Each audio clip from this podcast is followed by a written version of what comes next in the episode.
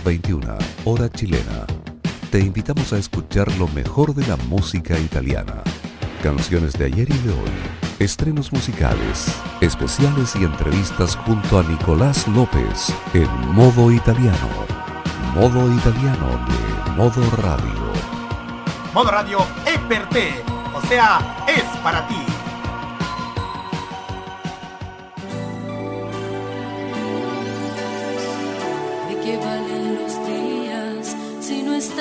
Ahí? ¿De qué sirven las flores si no hay jardín? ¿De qué sirve el trabajo, la vida, el porvenir? Si no escuchas la radio para ser feliz.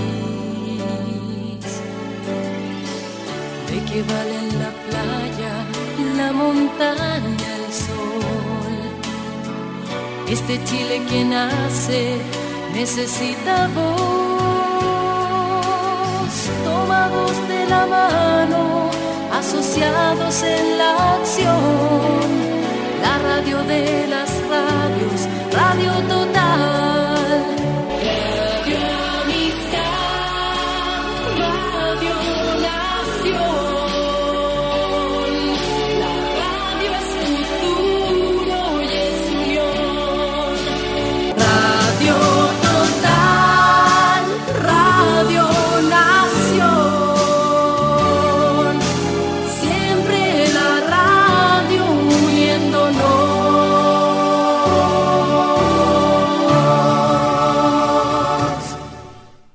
Norte a sur, de cordillera mar, este septiembre vive las fiestas de nuestro país con todo lo mejor de nuestra música.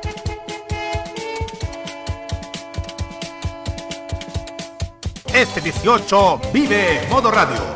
Programados contigo. Estamos en el mes de la patria, claro. Un tiempo en donde, si bien no tendremos fondas, debemos reflexionar sobre el país que queremos. Y bueno, luego de ver las negras durante toda una década, con contenidos más que cuestionables, nuestra pequeña pantalla está tomándose en serio la reactivación económica con contenidos que vendrán en estos tres últimos meses que vienen.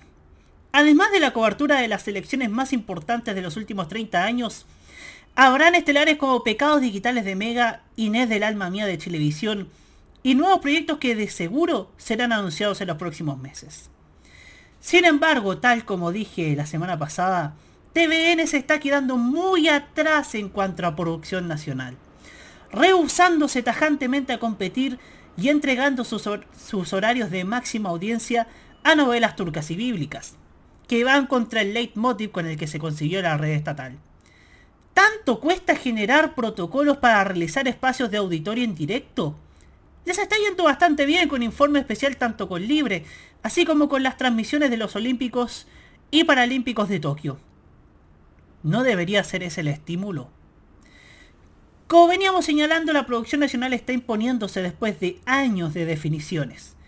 Vemos como positivo que Mega invite a la cantante Princesa Alba a su nueva estelar. Era lo que debían hacer desde hace tiempo con todas las estaciones que prefieren re- llevar reaccionarios políticos a que contenidos y gentes que sí puedan hacer bien a nuestra propia salud mental.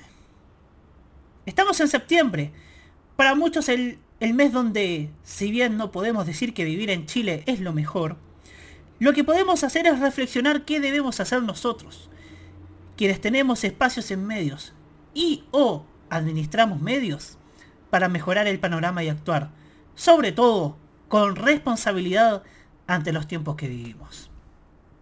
Soy Roberto Camaño y así abrimos la cajita. Érase una vez un país con unos medios de comunicación complacientes con el poder, Arriba los corazones, porque vienen tiempos mejores. con una televisión preocupada de colocar rostros en el poder más que de informar, Mire, Joaquín Lavín quiere repostular a la alcaldía de Las Condes, o al menos eso es lo que dice hoy. una radio concentrada en manos de unos pocos, Es un sueño, la verdad es que nuestro primer reto era posesionar el canal en nuestro país, ser un canal transversal, un canal que llegue a toda la gente. y con sitios web llenos de fake news. You know, many revolutionaries rob banks and things and kidnap people for funds. Si bien la farándula ha sido minimizada, una cosa que nosotros sabemos mejor que nadie. El show debe continuar. Hasta siempre. Hay medios que aún venden falsos ídolos de TV en lugar de artistas jóvenes con talento. ¿Esta chilena Miami, de Miami o cubana? Pero no tenía claro dónde coño era. Y para ello, vuelve una voz que sigue clamando el regreso de la mejor televisión para Chile. Ahora y más que nunca, regresa la voz 100% pop de Roberto Camaño desde las oficinas de TV en serio. Comienza la cajita en modo radio.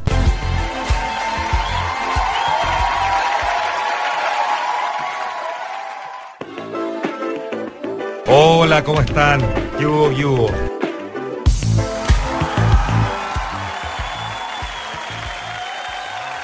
Señoras y señores, tengan todos ustedes muy buenas noches.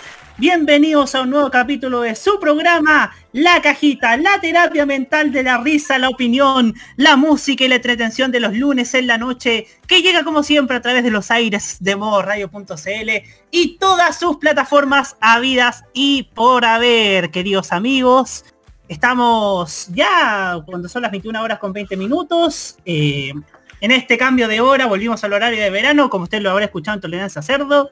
Vemos una tenemos un interesante debate acerca de ello, pero ahora vamos a hablar acerca acerca de los que nos compete. Televisión y medios, siempre nuestro estilo, siempre buscando, siempre buscando, no tanto apuntando con el dedo, pero sí buscando las responsabilidades y también proyectando soluciones a todos los temas que hoy día, todos los problemas que hoy día causa nuestra televisión, pero obviamente esto no lo hago solo, sino que cada semana me acompaña mi querido panel partiendo por Nicolás López. Bienvenido, Nico.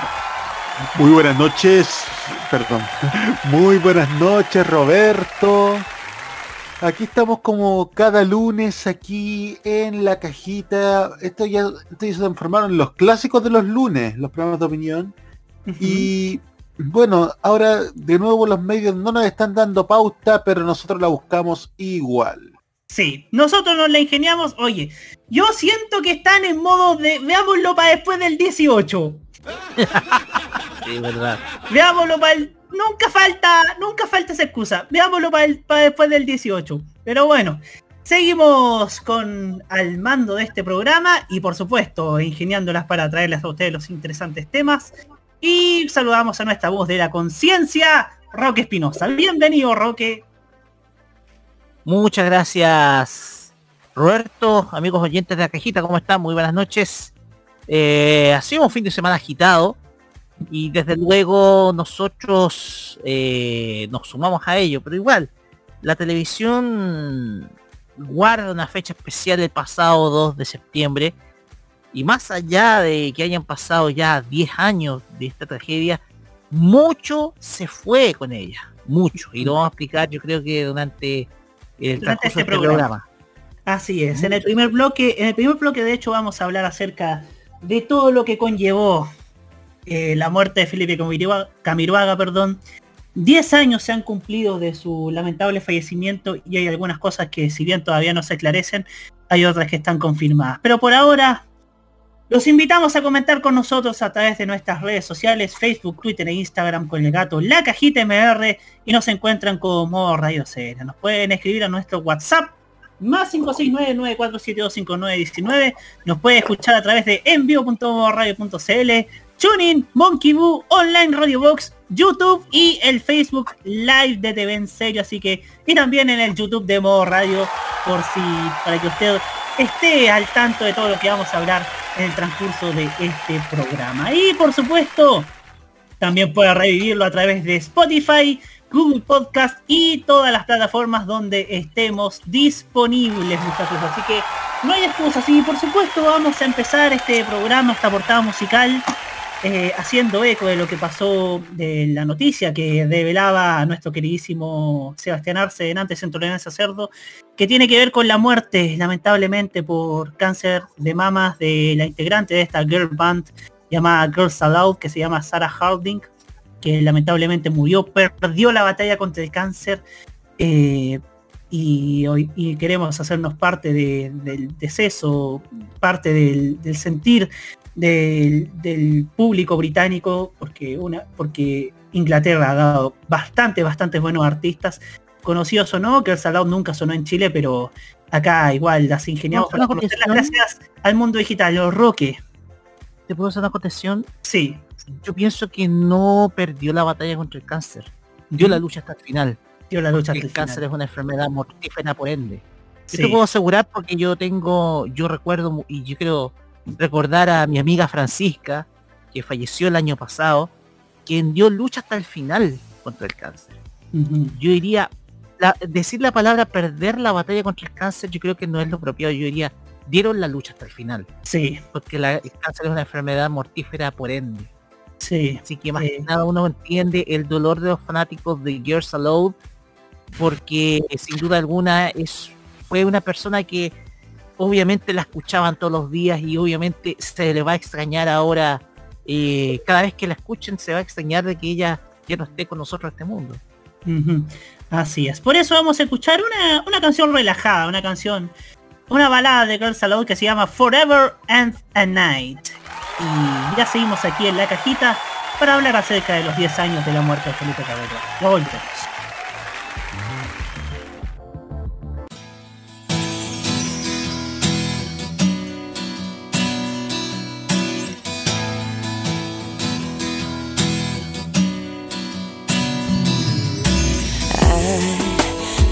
Never thought I'd be lost inside your eyes, living out this fantasy.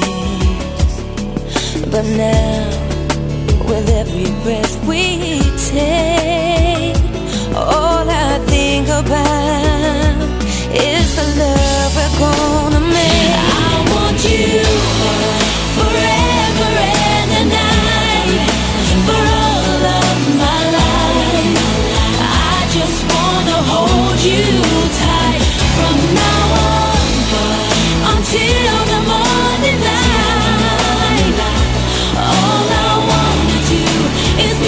In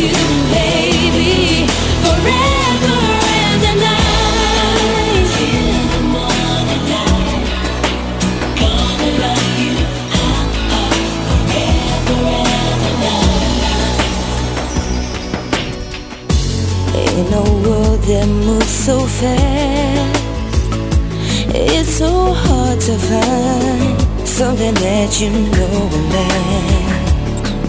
But when you touch me, there's no doubt you and I possess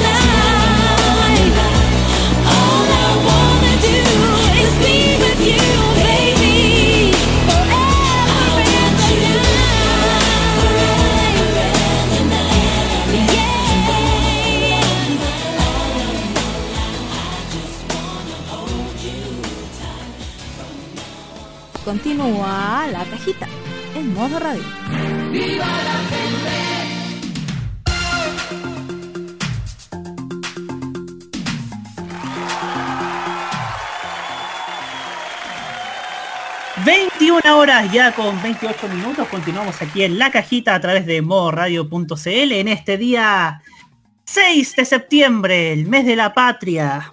El mes de la patria que ya está con nosotros.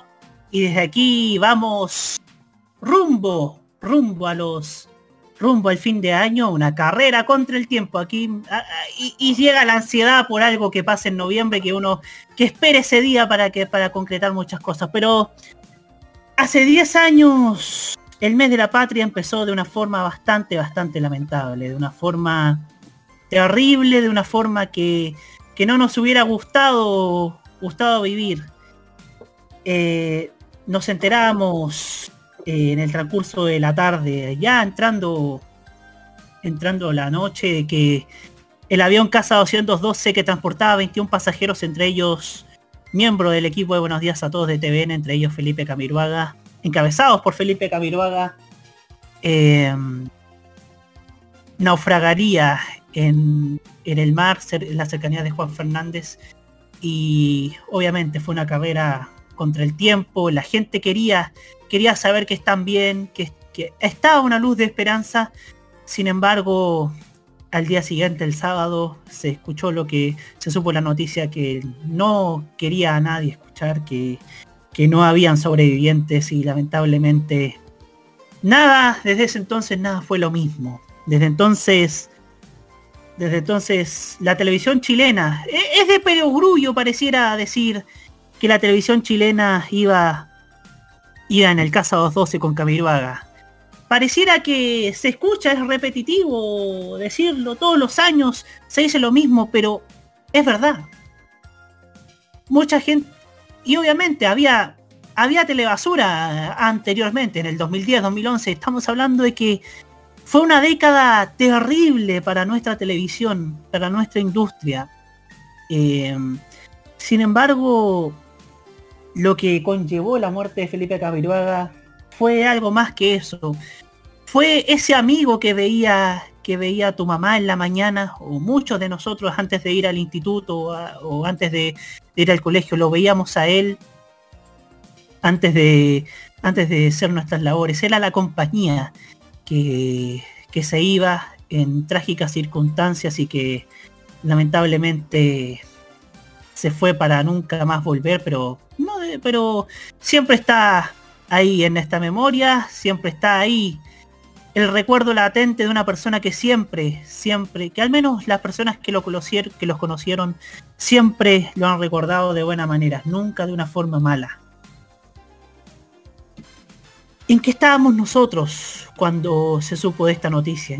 Yo, la verdad, estaba, estaba ese día viernes fue un amistoso entre Chile con España en el que Chile perdió.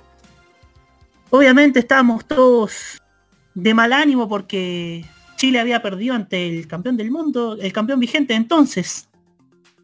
Y de repente se conoce esta noticia. Y obviamente no lo podíamos creer. Nuestra primera sensación fue de incredulidad. Nuestra primera sensación fue, esto estarán hablando en serio y la verdad obviamente estaba en Twitter y la verdad no podía dar crédito a lo que se leía. Al día siguiente estábamos, estábamos vigilantes, estábamos en la pantalla TVN, viendo si se, si se daba la noticia que todos queríamos ver, pero lamentablemente no se dio. Entonces, entonces hubo, hubo, hubo, motivos de, de emoción, la gente, el, mar de gente concentrado en los estudios de TVN, dejando ahí sus, sus pancartas que luego el canal almacenó y lo transformó en ese memorial. Ese memorial que hoy está en la entrada, en la entrada principal de Bellavista 0990. Y sin duda, desde ese entonces, ni Buenos Días a Todos, ni TVN, ni la industria televisiva chilena cambiaron. Fueron lo mismo desde que murió Felipe Camiroaga.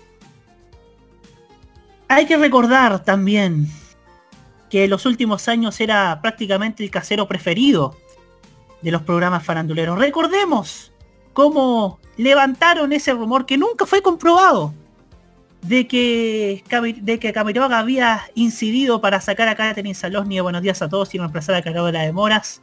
Que eso, es, que eso nunca, nunca se comprobó, nunca, nunca se demostró fehacientemente que eso era verdad. Pero obviamente eso le provocó un daño a su imagen que terminó con, esa pifiadera que recibió en el Copihue de Oro, que fue brutalmente inmerecida. Pero esto es una opinión personal. Desde ese entonces, empecé a odiar a muerte a los programas de farándula. Tal vez de una forma apasionada, lo asumo. Hoy día uno lo ve con el tiempo y uno y uno piensa, quedará, estará en la conciencia de los que levantaron ese rumor. Todo lo que todo lo que levantó, todo el daño que hicieron después. Está en nuestra memoria, en nuestra mente. También esa escena cuando cuando llama al cuando está en un despacho con el ministro Gispeter, ministro del Interior en ese entonces, del primer piñerato, ¿ah? Primer piñerato y le pide que y le pide que no apruebe un proyecto minero. Y se lo dice en la cara y uno y uno demuestra esa valentía que tiene. Que hoy está reflejado en una población, en un campamento que está a la entrada de Viña del Mar. Cuando vas por la ruta 68, llegas a Viña por la vía Las Palmas, ahí siempre está el campamento Felipe Camiroaga, honrado en su memoria. Eso demuestra lo cercano que era él, la buena persona que era. Muchas cosas cambiaron. Después, buenos días a todos, llegó una espiral de decadencia que se, que se ha demostrado en muchos aspectos. Le cambiaron el nombre a Muy Buenos Días. En eso llegó la crisis de TVN, por supuesto. Le cambiaron el nombre a Muy Buenos Días. No resultó. Y en el 2019, en medio del estallido social, volvió a llamarse Buenos Días a todos. Y hoy día, y hoy día en estos 10 años que se cumplieron del trágico accidente que le costó la vida a Felipe, pero también a Rodrigo Cabezón, a Roberto Bruce, a Silvia Slayer y Carolina Gatica. Sin duda está la memoria latente. Y quiero destacar el programa que, el especial que hicieron la semana pasada. Porque el programa no fue para nada morboso. No fue para nada morboso. Fue un programa muy respetuoso que se hizo para recordar a Felipe de una forma que a él le hubiese, que a él y a su equipo le hubiesen gustado que lo recordáramos con la alegría que él siempre proyectó en, las cámaras y esos y eso vale la pena consignarlo y destacarlo para, para el buenos días a todos. Los que hoy día llevan la posta del matinal, como bien dijo María Luisa Godoy, saben que están que están honrando a Felipe de muy de distintas maneras. Es difícil encontrar un sucesor porque creo yo honestamente que sucesor no habrá. Porque es como Don Francisco todos querían ser Don Francisco y Don Francisco hay uno. Hoy, hoy día mucha gente, sobre todo en la década pasada, quería ser como Camiroaga. Y la verdad es que Camiroaga solamente hubo uno y siempre habrá uno. Y no sé si eso, no sé cuál es, cuál va a ser el futuro de, los rostros. Porque obviamente Camiroaga sin duda es inimitable. Ahora abro el panel de conversación partiendo por Nicolás López. Pasa algo bastante particular con Felipe Camiroaga. Él era el rostro que sostenía no tan solo el, Buenos Días a Todos, era el rostro que sostenía TVN. TVN perdió no tan solo el rostro del matinal, TVN perdió quizás su más grande estrella en ese momento. Yo me acuerdo que me enteré de este accidente la tarde noche del viernes como a las 8 de la tarde. Porque llegué a la casa después de ir a ver a unos tíos. No teníamos la tele puesta. Y veo que mi hermana escribe en Facebook algo así como preocupada por lo que pasó, ojalá que Felipe esté bien. Y yo le pregunté qué, qué, qué pasó y me dijo, prende la tele. Yo la verdad no me imaginé todo lo que podía pasar en ese momento. Yo pensé a lo mejor salió herido, después lo van a llevar a una clínica, va a dar declaraciones. No, en el momento que supe la noticia no dimensioné la magnitud de la tragedia que estábamos por saber. Al día siguiente la transmisión siguió, se encontraban cuerpos, se encontraron restos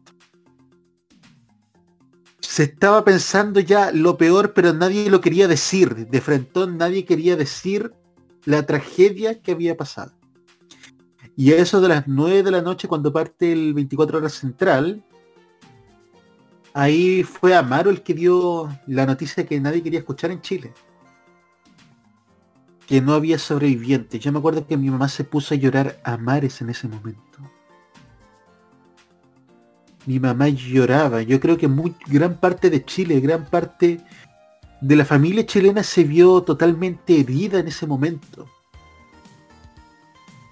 Era un equipo bastante querido y yo creo que justamente, por, no tan solo por la situación dramática que sucedió, sino también el por qué fueron a Juan Fernández, por un motivo netamente de ayuda, y también por todo lo que significó la figura de Felipe Camiroaga para la televisión chilena, fue un momento tremendo de recogimiento nacional. Yo me acuerdo que es el lunes siguiente, todo Chile estaba estaba pensando cómo iba a partir el buenos días a todos. Cómo iba a partir esa edición con el dolor tan grande que sentía el equipo.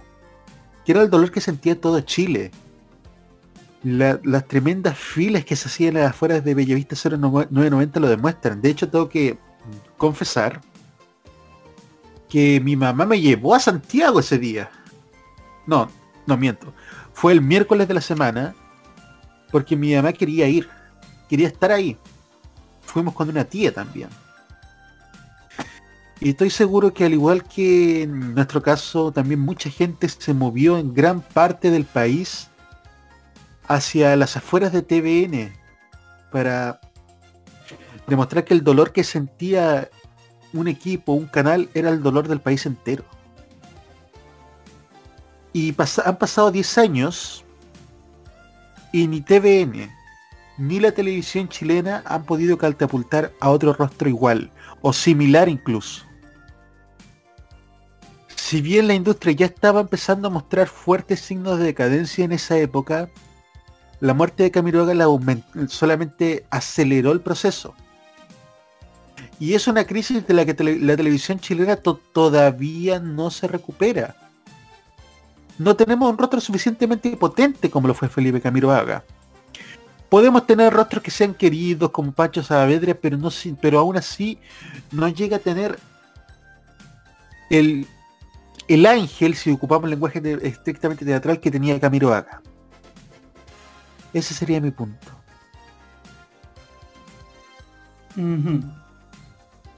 Tú decías, Nico, antes de darle el pase a Roque, que tu mamá lloró. ¿Te puedo decir algo, Nico? La mía también. Yo creo que las mamás de muchos lloraron acá, estoy completamente seguro. Mi mamá nunca, mi mamá veía Buenos Días a todos hasta el 99. Después, como ella, ella, ella le gustaba Canal 13, era hincha de Canal 13, se cambió a la mañana del 13.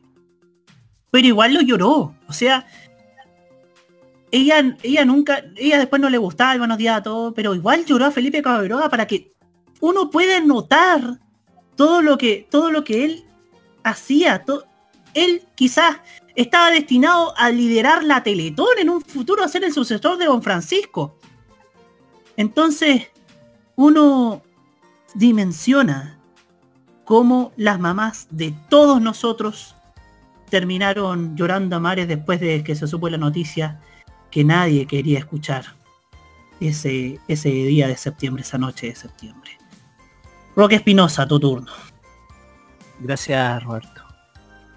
Mira, de mi lado personal, eh, yo me enteré a noticias solamente por radio. ¿Por qué? Porque yo me había ido en bicicleta a una empresa, porque yo hacía muy poco de ese momento había renunciado a mi anterior trabajo, yo estaba buscando nuevamente trabajo. Fui a dejar mis antecedentes curriculares en una empresa.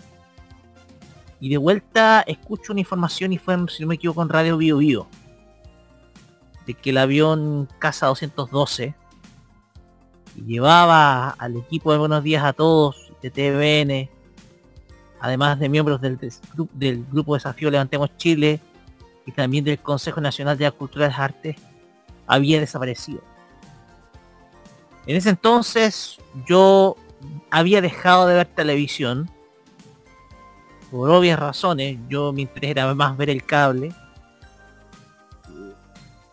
Porque si tomamos el contexto, si nos remontamos a los hechos, la televisión estaba viviendo para mí el peor periodo en términos de calidad.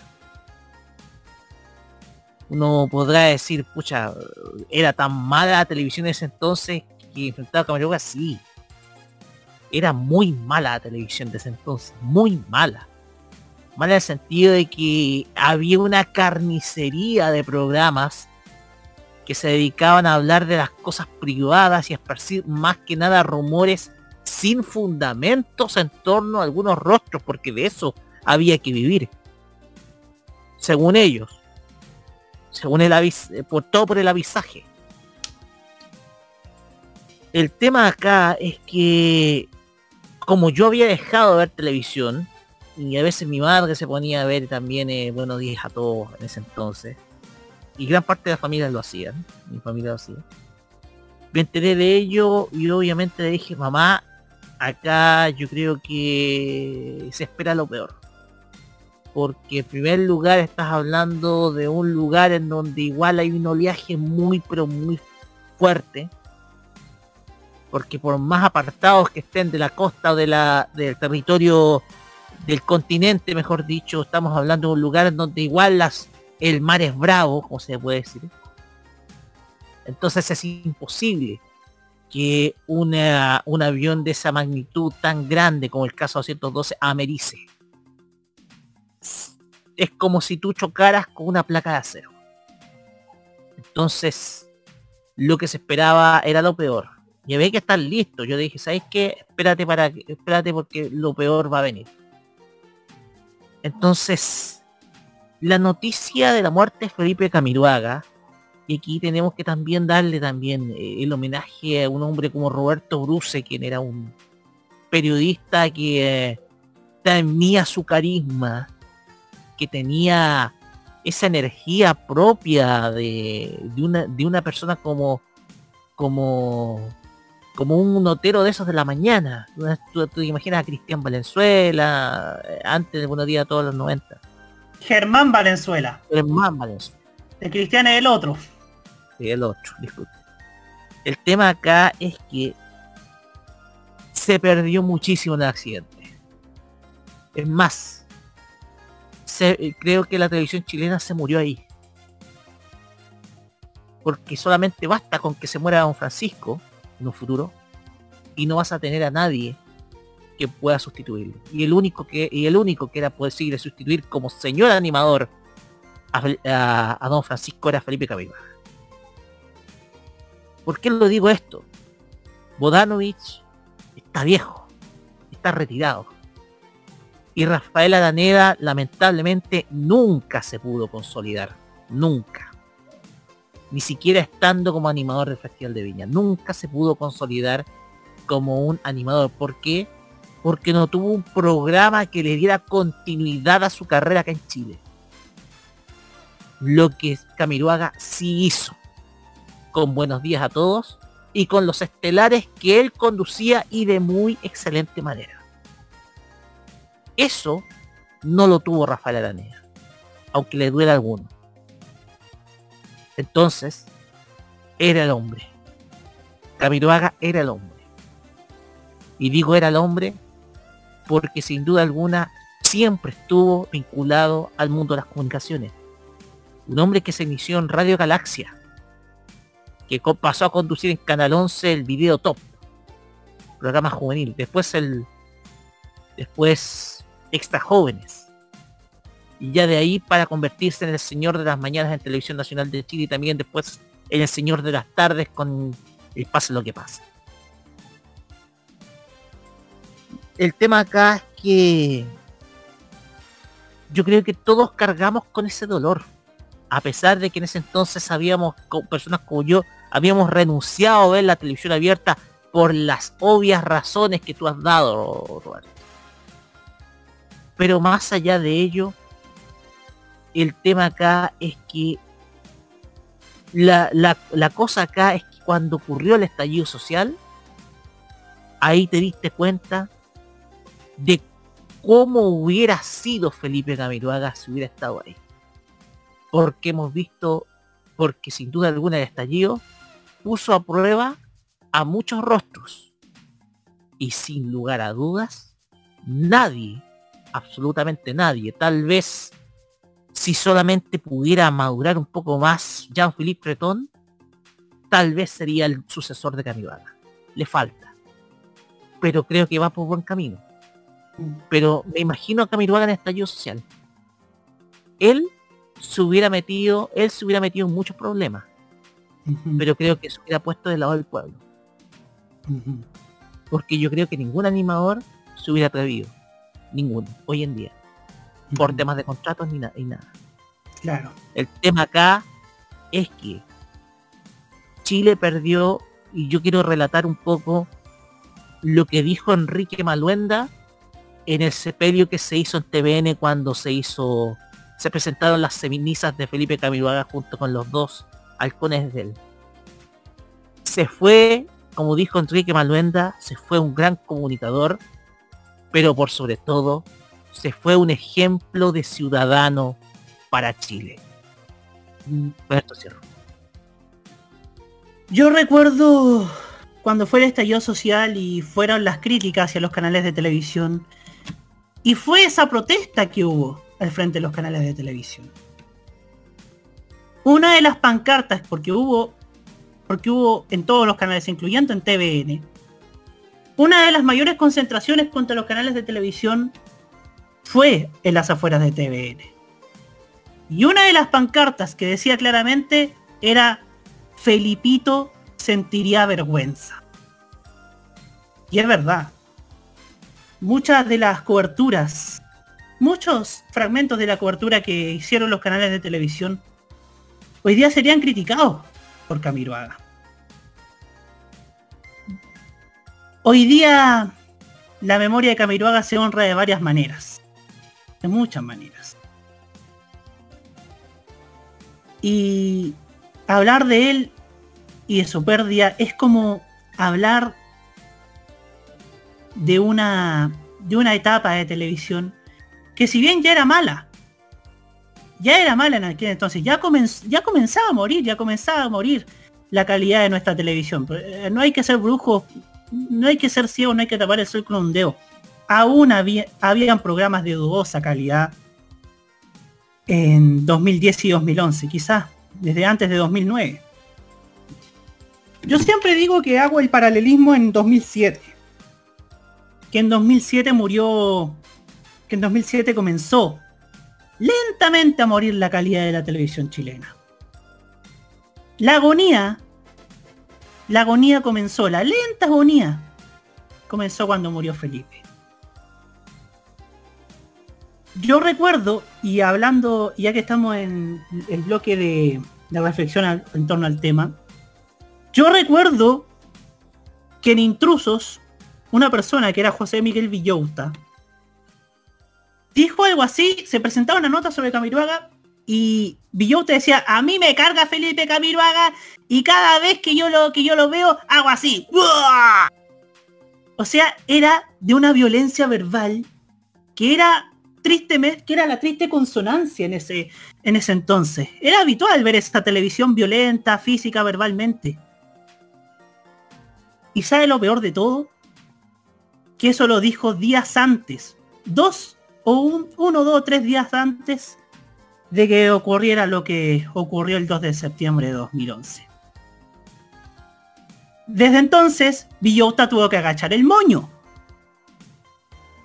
estaba el archivo en YouTube, de hecho, que la red tuvo que borrar, porque podía meterse en un grave problema. En ese entonces no se podían subir videos a Twitter, porque ahí hubiese quedado archivo. De hecho, Portalnet intentó subir ese fragmento y, terminaron, y la red terminó borrándolo por derechos de autor. Pero yo recuerdo eso, porque yo lo vi. ¿Cuántas personas que ayer criticaban a Camiruaga ese 2 de septiembre de 2011 lo lloraban y el 3 de septiembre cuando se supo de su muerte estaban ahí llorándolo.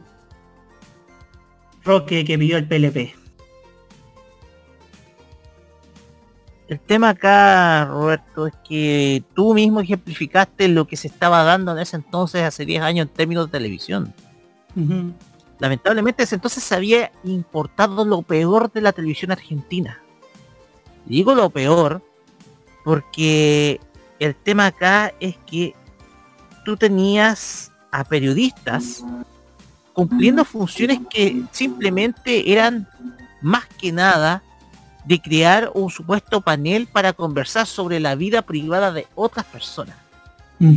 El tema acá con José Miguel Villota, que siempre ha sido un tipo que resistí, a pesar de que su, tuvo una involución como periodista, producto de que él comenzó, él fue conductor de programas en Canal 2 Rock and Pop y después por un tema de ego personal se volvió lo que se volvió la cosa acá es que esto demuestra el contexto de la televisión en ese entonces.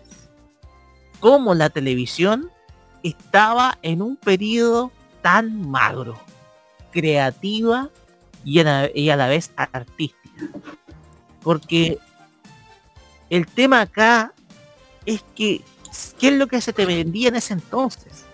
Se te vendía el modelo televisivo del caballero este, don Alex Hernández, Recordemos que todavía Jingo estaba en, emisiones entonces en las tardes. Y fíjate que en ese entonces estaba calle 7, si no me equivoco. Sí, estaba calle 7. Calle 7 conducido por alguien que yo creo que le falta, pero podría ser el sucesor. Jean-Philippe yo creo que podría ser el sucesor de Camiloaga. Lamentablemente le falta un programa de peso. El tema acá es que te muestra lo que se daba en ese entonces. Te daba, te da muestra lo que se daba en ese entonces. Porque se te imagina y se te muestra cómo fue pifiado los copigües de oro Felipe Camiruaga y cómo este país lo terminó lo terminó recompensando mal, muy mal alguien le llama, alguien, bueno, todo esto se resume como el llamado pago de Chile. Entonces, cuando pasó lo que pasó lo de estallido social, no solamente comenzó un reflorecimiento del un reflorecimiento del país como expresión ciudadana, porque esto era una lucha entre la ciudadanía y la clase política, sino cómo los medios comenzaron ya a tratar los temas de la actualidad de nuestro país. Cómo fue la metamorfosis de Julio César Rodríguez. Y creo que ejemplificó más ese cambio. El tema acá es que hoy en día tiene que pasar algo terrible para que las cosas cambien. Y lamentablemente tuvo que pasar con la muerte de Felipe Camiroaga para que al menos hubiera un cambio para que al menos hubiera un cambio de actitud de parte de los llamados programas de farándula, en cómo tratar con mayor delicadeza los temas que involucran a la vida privada de los famosos. Porque sin duda alguna, lo que pasó hace 10 años atrás, yo creo que te ilustra de que el país tiene que siempre ha tenido que aprender por la mala. Siempre aprender por la mala con la pérdida de una persona que de una persona muy querida y desde luego aprender por la mala con todo lo que sucedió hace ya casi dos años atrás con esta ayuda. Te va a cerrar. Ajá. Em, antes de, de, dar el pase, eh, bueno, sí, antes de dar el pase a, a, los comentarios que nos están llegando en YouTube, eh, dijiste, dijiste, Roque, algo que es verdad, lamentablemente es verdad, que es que Chile es un país bastante retroactivo, que tiene que quedar la escoba para que hayan cambios. Pasó no solamente con, este tema de la muerte de Camiroaga, pasó recientemente con el coronavirus. Tuvieron, tuvo que haber 5.000 contagios al día el año pasado para que hubiese un cambio de timón. E, es una sociedad retroactiva que que ha pasado por décadas, incluso me atrevería a decir. Ya para dar el pase a los comentarios que nos están llegando a través de YouTube. Bioteque MTP aquí me dice, ¿cómo olvidar esos días? Tengo patente, tengo patente al recuerdo del lunes siguiente al accidente. Estaba en las cercanías del Metro Salvador haciendo un trabajo universitario. Cuando se me acercaba una señora, dueña de casa, creo, preguntando cómo llegar a TVN. En ese momento me di cuenta de la verdadera compañía matinal que era para muchas mujeres Felipe Camiroaga. De más está decir que se respiraba un sentimiento de luto en el ambiente por mucho que intentó la gente disimularlo. Y es verdad. Voy a contar otra, otra experiencia personal. Ese lunes, a mí me tocaba clases. Fui a clases y después de, la, de mi... Y después del ramo que me tocó hacer, el que me tocó asistir, fui a comer al centro, fui a comer un churrasco a un local en el centro de Conce. Y la desazón que había ahí es que te la encargo, o sea, además la tele estaba puesta en TV, estaba puesta en los últimos minutos de esa emisión especial del, Buenos Días a Todos. Y la verdad el ánimo está, está horrible, era, era un ambiente de luto pero que se notaba. César Andrade me dice, creo que con la muerte de Felipe Camiruaga, lo que quedaba de bueno en la televisión en ese tiempo, 2007-2011, se fue con él. Es verdad. Yo, yo en ese entonces siento, eh, yo recordaba que en ese entonces ya, ya había una animadversión personal hacia la farándula que, que obviamente Ahora uno lo uno trata de demostrar su animadversión con pruebas, pruebas tangibles. Uno lo puede incluso Usted mismo puede googlearlo en el Consejo Nacional de en la página del Consejo Nacional de Televisión. Sin duda alguna esto, esto nos demuestra cuán frágil, cuán frágil es la vida. La volatilidad de la misma. Hoy día, hoy día podemos, hoy día podemos sacar adelante el sueño, el sueño que, que Camiroaga quizás tuvo. Y la verdad es que, como bien dijo, como bien decíamos acá, Camiroaga es uno solo y no va a haber nadie en décadas, en siglos incluso, que sea capaz de reemplazarlo. Vamos con música, nos vamos con Beyoncé, que estuvo de cumpleaños el pasado fin de semana. Esto es If I Were a Boy, y ya seguimos aquí en la cajita para hablar del hackeo que recibió Televisión Nacional durante este día lunes. Ya volvemos.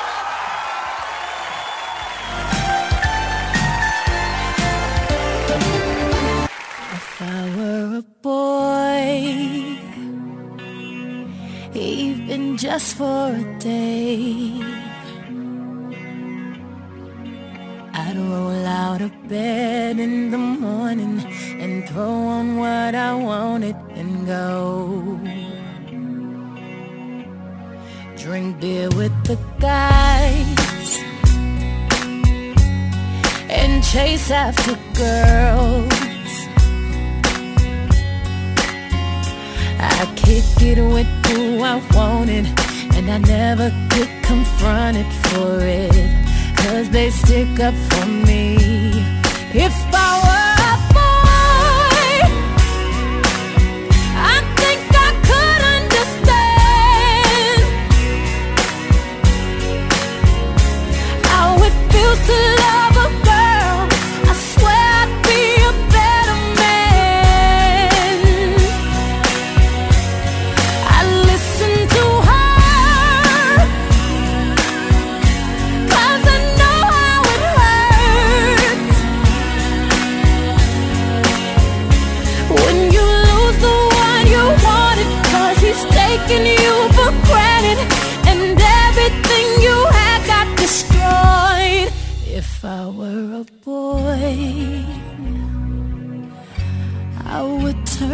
my phone. Tell everyone it's broken, so they think that I was sleeping alone. I put myself first and make the rules as I go. know that she'd be faithful, waiting for me to come home, to come home. If I were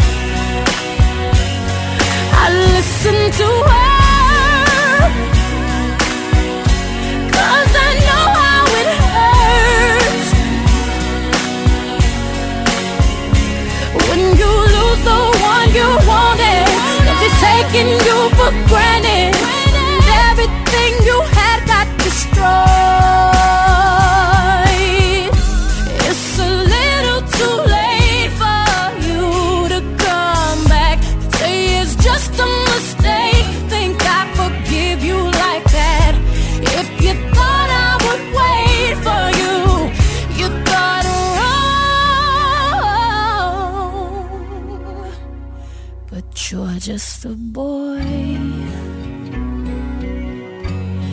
You don't understand. And you don't understand. Oh, it feels to love a girl someday. You wish you were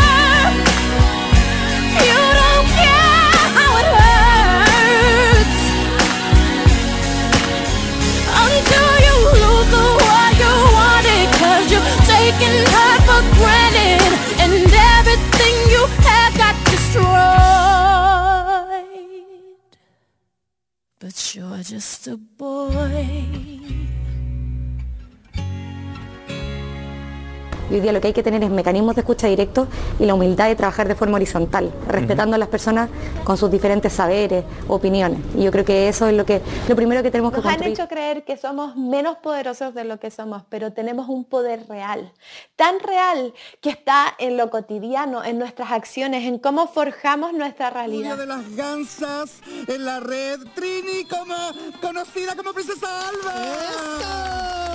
Bienvenida.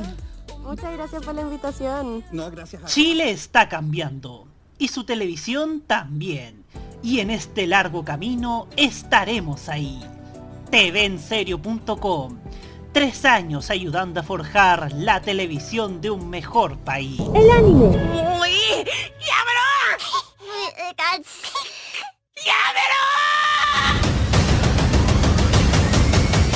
La música asiática.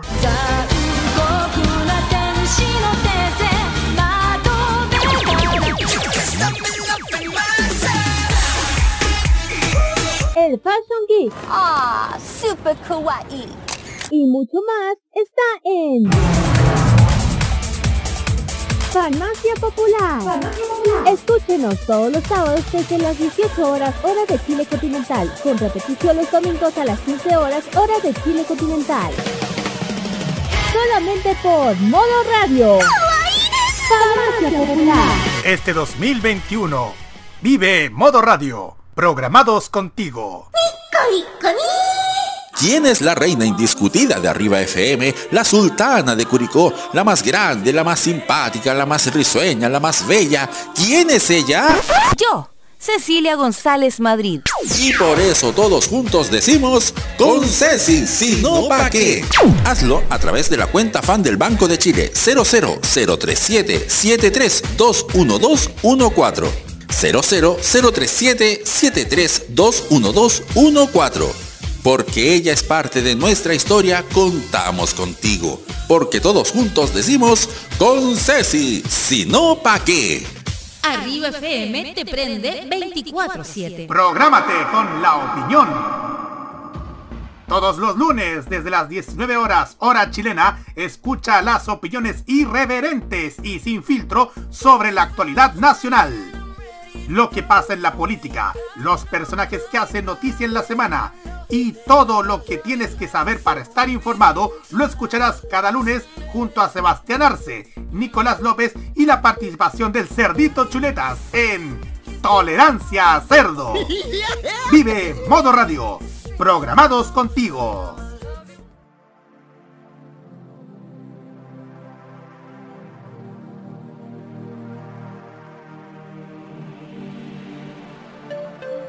Si hay algo que te apasiona, no permitas que nadie te diga que no puedes hacerlo. Selena Gómez.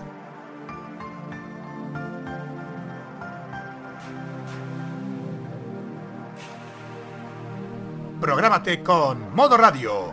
Modo Radio es para ti.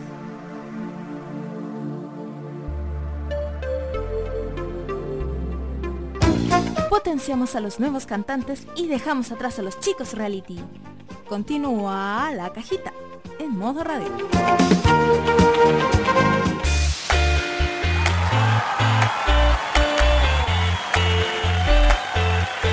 22 horas con 9 minutos y ya estamos aquí en la cajita a través de modoradio.cl nuevamente en este día lunes 6 de septiembre. Y bueno, vamos a hablar acerca de este tema que afectó precisamente al canal estatal hoy día en, internet porque este lunes Televisión Nacional de Chile confirmó que fue víctima de un intento de hackeo en sus cuentas de YouTube. Según especificaron, se trata de la cuenta oficial, la del noticiero 24 horas y teleseries y series. En ellas el canal público comparte sus contenidos audiovisuales e incluso las teleseries de antaño.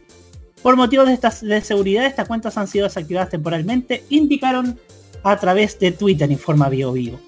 Añadieron que están trabajando para solucionar el inconveniente lo más rápido posible, por lo que pidieron comprensión a sus suscriptores. La información sobre el ataque informático fue advertida por el citado medio en momentos en que el perfil de TVN presentaba un canal desconocido entre sus cuentas que estaría ligado a las criptomonedas. Fuentes de este medio afirmaron que TVN no perdió ninguno de esos contenidos, aunque los desconocidos cambiaron a privado los videos que se encontraban disponibles, por lo que los usuarios no podían acceder a ellos. O sea, sin duda, o sea, algo bueno entre tanta noticia mala que afectó a TVN, sin duda. ¿ah? Así que ha sido igual esto demuestra que hay que tomar las providencias, ¿no? Hay que tomar hay que tomar por supuesto resguardos debidos para que no sucedan estas cosas que bueno. Imagínense si no hubiesen respaldado nada. Eh, lo bueno es que está, es que según informaron desde TVN, los, los archivos están a salvo. Imagínense si van a tener que resubir todo un trabajo de años y eso es una lata, sin duda. Bueno, le damos el pase primero que nada a Hugo Karen Navarro que se integra a esta transmisión. Bienvenido, Hugo. Hola, hola a todos, muy buenas noches. Estamos aquí iniciando una nueva semana informativa y de actualidad de medios de comunicación en nuestro país. Es una noticia un poco triste, un poco bastante, digámoslo, porque estamos hablando de un archivo que se ha realizado a pulso y que se ha podido eh, concretar con el paso de los años. Siendo de, una manera bastante tímida, TVN comenzó a, transmitir ciertos archivos de una manera cuentagotas a final del 2008 en su portal de, en, uno de sus portales. Pero eso, una cosa muy pequeña, algunos archivos televisivos, algunas introducciones de programas, pero nada más, algo, nada más ambicioso que eso ya después del 2016-2017 como que a TVN comenzó a aprenderle la a aprender el, la ampolleta y comenzó a, subir más contenido. Y si hay algo de televisión nacional que, la gente recuerda mucho son sus teleseries. Yo creo que teleseries, televisión nacional es como la combinación perfecta. Y ya hemos hablado bastante aquí en este espacio, en esta tribuna, sobre el efecto social que tuvieron las series de televisión nacional, sobre todo las realizadas por Vicente Sabatini eh, en el primer semestre. Y se convirtieron en un objeto social más allá de, ser un mero programa de televisión.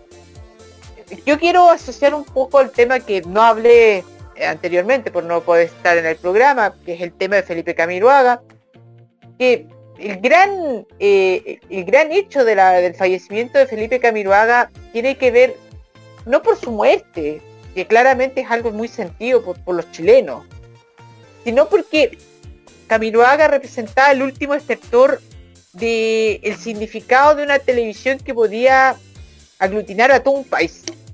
Y no solamente hablo desde un sentido literal, desde un sentido como metafórico de todo un país. Es que realmente la televisión tenía la capacidad, la televisión abierta en Chile tenía la capacidad de unir a todas las sensibilidades de un país, a todas las clases sociales, grupos etarios, em, em, prácticamente a todos. Y ese era el gran poder que tenía la televisión abierta. Y el reflejo que tenía televisión, de, bueno, que tenía Felipe Camiroaga era representar esa, esa era, esa etapa. ¿Y por qué fue tan, tan sensible el fallecimiento de Camiroaga? Porque ya la televisión mundial se trasladaba un proceso de, debilitamiento de su influencia y de su poder. Pero que iba a ser lento, iba a ser lento, iba a ser imperceptible.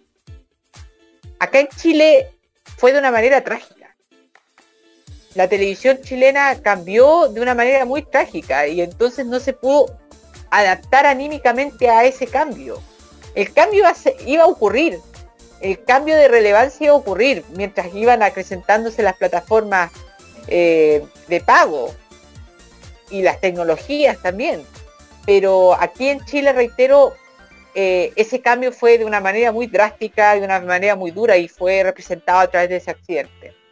Pero volviendo al tema zanjado, Televisión Nacional eh, buscó, en un momento de crisis económica, además, recordemos, buscó regenerar la importancia que tuvo Televisión Nacional para la vida de la gente. Y yo creo que esa es la principal fortaleza que tuvo eh, el portal de internet de TVN, que pudo a través de un portal, nada que ver con su señal abierta, pudo regenerar parte del prestigio perdido por Televisión Nacional y parte de la influencia social que pudo tener TVN a lo largo de las décadas. Y que, a contrario censo de otros canales, fue creciendo esa irrelevancia en el tiempo. Si digámoslo, en la década de los 70, 80, TVN siempre tuvo un cierto velo de, de un canal partidista, pero desde la democracia, desde el restablecimiento de la democracia, TVN pudo generar una fuerza motora muy grande y de convertirse en un canal en que todos los chilenos se sentían identificados, se sentían eh, realmente como un espejo de lo que éramos los chilenos. Y ese esfuerzo que tuvo TVN durante los 90 de reconstituir su imagen se pudo ver reflejado de una manera muy, muy, muy categórica a través de este canal de, de YouTube. Con algunas producciones también de la década de los 80 que fueron muy relevantes, como La Represa, La Torre 10, Bellas y Audaces, que se apartaron de esa visión negativa que tenía TVN en ese entonces. Pero la gracia que tuvo este canal de TVN fue que pudo recomponer el prestigio que TVN ya estaba comenzando a perder en, la- en los primeros años del 2010. Y la gente agradecía mucho eh, que TVN pudiese tener de manera abierta, libre y gratis todo este contenido de, programación drama, de, la programación del área dramática que tanto identificó un país y que tenía muy buenos, una buena cuota de seguidores. Y hablábamos la, la semana pasada del regreso de Mea Culpa y el material más visto no era las teleseries, era Mea Culpa. Con capítulos que tenían más de 3 millones de reproducciones algunos. Otros 2 millones, otros varios de un millón. Y lo más, lo más eh, lamentable es que esto se pierde no solamente para los telespectadores chilenos, sino también para un público internacional que estaba comenzando a valorar bastante el material que creó Televisión Nacional de Chile y sobre todo lo que hacía Carlos Pinto. Es algo que se lamenta mucho y espero que TVN pueda resarcir esto, esta, esta pérdida de una manera más o menos rápida. Tenemos ya más o menos un respaldo, que es TVN Play, que ayuda en algo la pérdida, pero igual es algo bastante preocupante que una organización que es bastante grande como Televisión Nacional de Chile, si bien con problemas económicos, pero es una organización, una organización con respaldo económico. Esto no es un canal de, un, canal chiquitito, es un canal que cuenta con no solamente con una- un archivo, sino también con un apoyo económico. eh, le haya sucedido este tipo de cosas y no había, eh, no fue precavido eh, en este tipo de ataques. Creo que ahí hay un punto de preocupación por parte de Televisión Nacional que no pudo haber si no, no pudo ser precavido en el momento de estar alerta a estos ataques de hackers internacionales, muchas veces vinculados a organizaciones de dudosa reputación. Entonces estamos esperando que TVN pueda resarcir estos daños que en estos momentos está viviendo por parte de su canal y que podamos tener de nuevo una plataforma que, que, que pudo reconstituir en parte la imagen positiva que tuvo TVN por tanto tiempo. Y eso es lo lamentable de esta pérdida. Que, eh, eh, que fue un, buen que fue en un momento de una gran crisis para TVN, fue un buen alicate. Fue mejor dicho, fue un gran un gran eh, pudo recomponer en parte lo que Tele- eh, TVN perdió en audiencia en televisión abierta, lo pudo ganar a través de estas plataformas.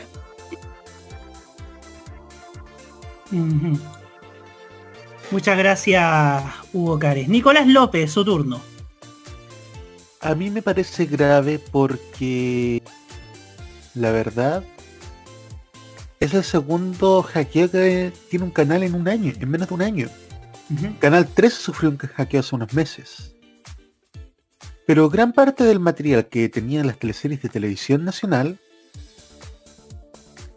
desgraciadamente todavía no está en TVN Play. Todavía. El, ma- el material parece que está respaldado todavía. Yo puedo decir, por ejemplo, que no voy a poder ver Roman en mi tele. maldito TVN. Maldito TVN. La razón es que desgraciadamente TVN Play todavía no está disponible para Android TV. Desgraciadamente. Y me quedé sin ver Romané.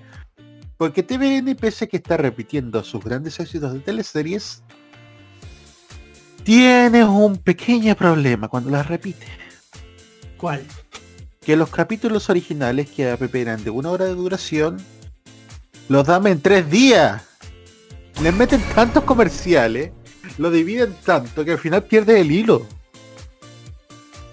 Yo empecé a ver la repetición de Romané por la tele, en el horario de TVN, pero después me pasé a YouTube porque me había perdido totalmente el hilo.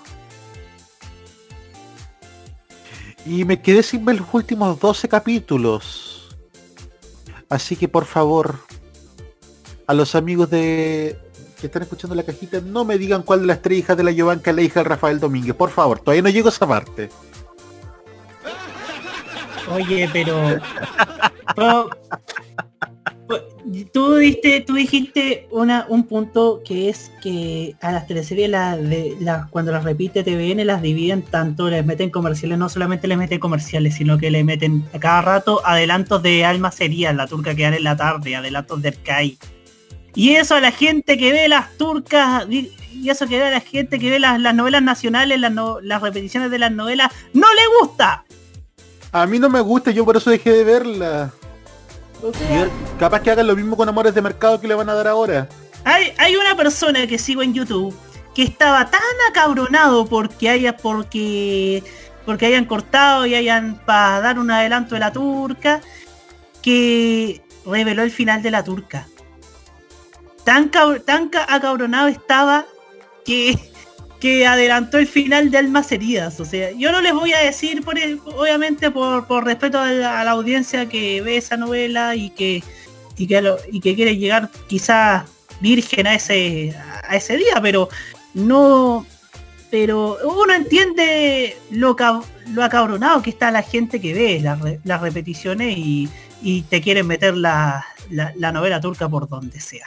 Ahora Es que- sí, es- Es que parecen de verdad es que los tipos que, la- que venden las turcas que de verdad las turcas las quieren meter como como evangélicos predicando, o sea, te quieren meter el mensaje a toda costa. Claro, o sea. Es como la publicidad de YouTube, es demasiado invasiva. Demasiado- Bueno, bueno, es que yo en todo caso hace tiempo que no tengo ese, ese, ese problema, pero Ah. es, es, esa es otra cosa. Saluda a nuestro amigo archivo en VHS que tiene que soportar la publicidad de los mormones en YouTube. Bueno, Ay, qué horror. Bueno, Roberto, tú, tú y yo no tenemos ese problema en todo caso. claro, no tenemos ese problema, pero no vamos a ahondar en detalle. Roque Espinosa, su turno.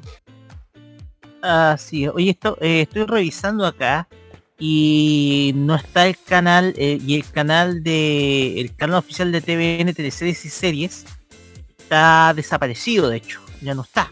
Ya no está. A lo mejor, a lo mejor De hecho, están no en está. A lo mejor está en proceso de verificación y, y- y de recuperación de, de material. Ojalá. Ojalá. Está bajado, está bajado de hecho el canal. Está bajado el canal en YouTube, de hecho estoy buscándolo acá y de hecho no está. Lo que sí está es el canal TVN de culto, que es el primer canal que creó TVN para difundir su material histórico. Ya Eh, sí está el canal TVN de culto, eh, pero el canal de, como te, como te cuento, el canal de teleseries y series no está. Ya, un poco para ir detallando de que cuál fue el canal que fue atacado, ¿ya? Ya, porque igual si tú te das cuenta, ahora revisando, eh, ese, el canal de las, de las telenovelas está desaparecido, así que un poco para ir comunicando. Esperemos, a puede ser la cortita porque no era muy frecuentemente visitador del, del- del- canal de canal de, TVN de el canal hackeado. El tema es que eh, el material de TVN en términos de producción, tanto a nivel dramático como a nivel de documentación, documentación histórica, es uno, debe ser uno de los más grandes que tiene el país. De hecho, ahí tú tienes la historia del país de los últimos 50 años. Una historia que se intentó destruir en algún momento y que hoy en día eh, es un yo diría es un patrimonio del país porque a ver yo eh, yo una vez lo conversamos acá en el programa de que el patrimonio del archivo es o sea lo hablamos de la importancia que tiene el patrimonio del archivo. Hablamos precisamente de la importancia que tenía el archivo precisamente entonces, la cosa acá es que eh, el archivo de TVN es uno de los archivos que mejor, yo creo que mejor representa la historia del país. Y es un archivo que TVN lo comparte, a veces con vergüenza, incluso producto de, de los de los montajes que se hicieron en algunos, en algunos casos de parte de prensa, ojo, de prensa, no hay que adjudicarle eh, a, la parte de entretenimiento de TVN ese entonces lo que hacía a pesar de que hubieron programas que buscaron eh, que buscaron un poco distraer la atención del, Chile ese entonces. Pero todo ese todo eso representa la historia de Chile ya ahora bien eh, con respecto a este canal que fue hackeado revisando acá el canal está dado de baja. De hecho uno puede atestiguar de hecho yo lo he visitado en algunos momentos y y el canal existía, tenía un buen material de serie, por ahí estaba la Torre 10, que yo me, me acuerdo que vi el primer capítulo de Torre 10 y de ahí desaparecí, porque yo me acuerdo cuando chico que vi, mi familia vio la repetición del 87. Yo era muy niño ese entonces, tengo recuerdos vagos, pero me acuerdo que vieron la repetición del 87, 88, no me acuerdo. Pero el tema acá es que eh, eh, yo decía, mamá, ¿sabes qué? Eh, están subiendo las series antiguas de TVN ya si tú querís si podemos podemos verla. Entonces esa es la cuestión que que que se da porque si tú te das cuenta en ese entonces era otro Chile era un lenguaje más correcto más políticamente correcto era un contexto de país sumamente distinto no se podía así grabatos al aire.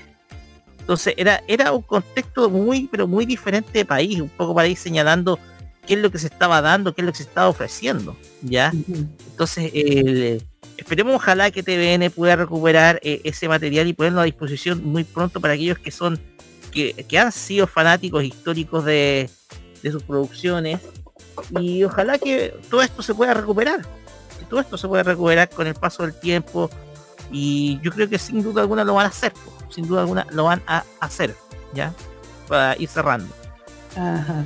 Esperemos que se recupere ese canal por el bien de TVN, por el bien de los que nos gustan la. No, nos gusta ver archivos en YouTube. No por mera entretención, sino para analizar qué es lo que era lo que se transmitía y las diferencias con, con el Chile de hoy. De hecho, Sí, en el hay muchas blog. diferencias de Claro, muchas diferencias. Y ojo, que en el bloque que viene a continuación vamos a hablar de archivos. Vamos a hablar de lo que nos gustaba ver en YouTube y cómo han cambiado nuestros hábitos de consumo de archivos. O sea, qué nos gustaría ver, cómo lo extrapolamos al Chile de hoy. Eso lo vamos a saber en el próximo bloque. Antes de escuchar, después de escuchar a Lola Índigo, Dana Paola y Denise Rosenthal, que la estuvo rompiendo en España. Esto es Santería. Y ya seguimos en la cajita aquí en Modo Radio.cl. Se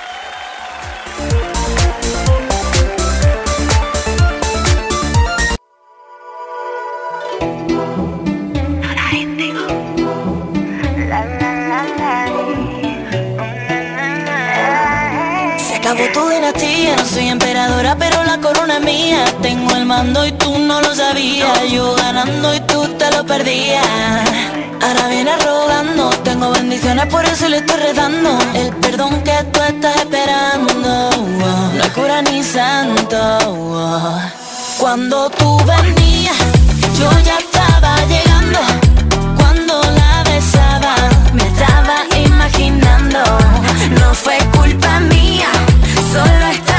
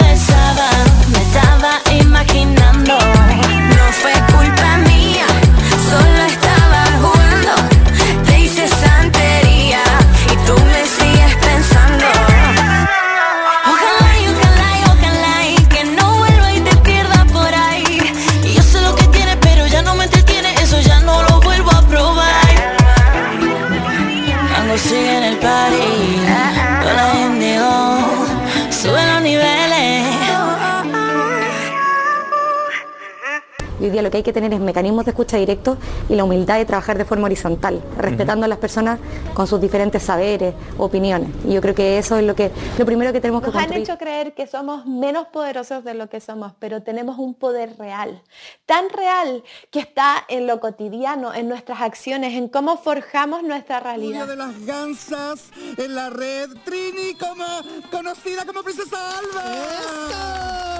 Bienvenida. Muchas gracias por la invitación. No, gracias a Chile está cambiando y su televisión también. Y en este largo camino estaremos ahí. TVenserio.com. Tres años ayudando a forjar la televisión de un mejor país. Realmente no estás tan solo. ¿Quién te dijo que no estabas? Si aún podemos abrazarnos, para eso hay que cuidarnos. Juntos saldremos de esto. Esto no pretende ser una propaganda emotiva. En Chile ya van más de 25.000 muertes a causa del COVID-19. Si no quieres sumarte a esta cifra, toma las siguientes precauciones. Lávate las manos y el antebrazo frecuentemente. Sal de tu casa solo cuando debas hacerlo. Cuando lo hagas, lleva siempre la mascarilla puesta. Mantén un metro de distancia con quienes te rodean. Te cuidamos, pero cuidarnos es tarea de todos. Este 2021 vive Modo Radio. Programados contigo.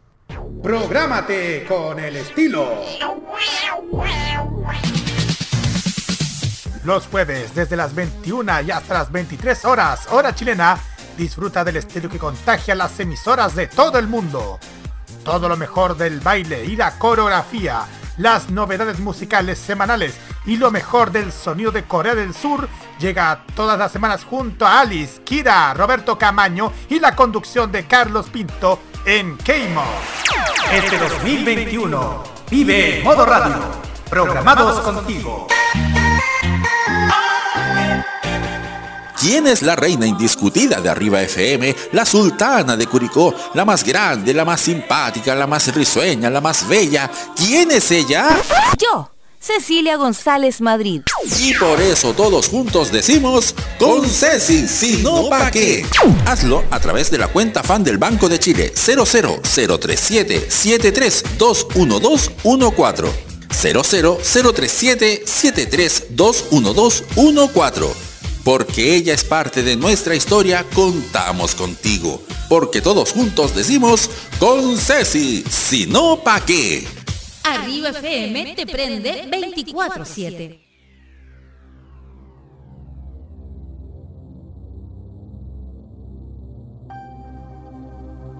Que una mujer 40 no la hace menos maravillosa. Eso es una locura. Si acaso eres mucho más maravillosa. Jennifer López.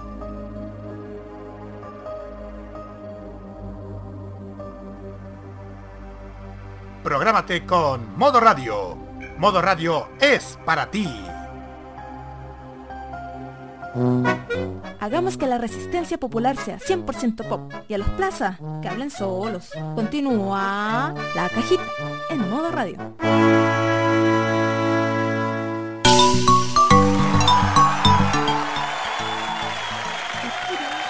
22 con 35 minutos se alcanzó a escuchar eso, señor Espinosa. 22 horas con 35 minutos y es contagiosa esta, esta, esta base, señores y señores. Estamos aquí en la cajita. Música sin copyright. Música sin copyright. Eso. eh, y, y es parte de la logística que hacemos en este programa. Pero bueno, queridos amigos, vamos a hablar de un tema más relajado. Hemos hablado temas densos y hace falta relajarse porque se viene el mes de la patria y hoy día la gente no piensa en otra cosa que llegue el próximo, la próxima semana para tomarse un merecido descanso al sabor de la cueca, el asado, la chiche, la empanada. Le decimos chao al trabajo y bienvenida a la... No, no, no, eso no, eso no. Eso no, Entendí la referencia, señor Camaño. eso no porque es parte del pasado. Es parte del pasado. Bueno, Me imagino. Y en ese aspecto les proponemos un tema. El que quiera comentar, que comente. Así que... Tiene que ver precisamente con lo que con lo que habla, en parte lo que hablábamos en el bloque anterior, que tiene que ver con los archivos en YouTube. Los archivos que nosotros nos gustaba ver, cuál fue el primer archivo que ustedes que ustedes vieron. Yo yo por ejemplo quisiera partir rememorando que una de las cómo entré a, a los archivos en YouTube te voy a decir algo. Si bien lo no era así a ver esas cosas porque lo mío era era cosas tipo Edgar Secay usted entenderá la prehistoria de YouTube ustedes ya lo saben. El primer archivo fue una tanda de canal 13 del 99 durante cachureos que tenía un comercial de chocolate Ambrosoli igual eso demostraba mi debilidad por las por las barras de, de chocolate, ¿ah? Como que son mi como son mi activador. Pero bueno. Pero no entré activamente al a ver archivos en YouTube hasta hasta que llegó ese memorable proyecto llamado Teletón Footage. A mí me gustaba Teletón Footage, yo veía los comerciales de la Teletón, le- el inicio de la Teletón 95, que ahora es un Los Media. Bueno, gran parte de la Teletón 95 es hoy día un Los Media. A propósito, yo creo que está, eh, está perdido. Sí, pues, ta- también está perdida ese, ese estelar a propósito, eh, que condujo Vivado en TVN en el año 91.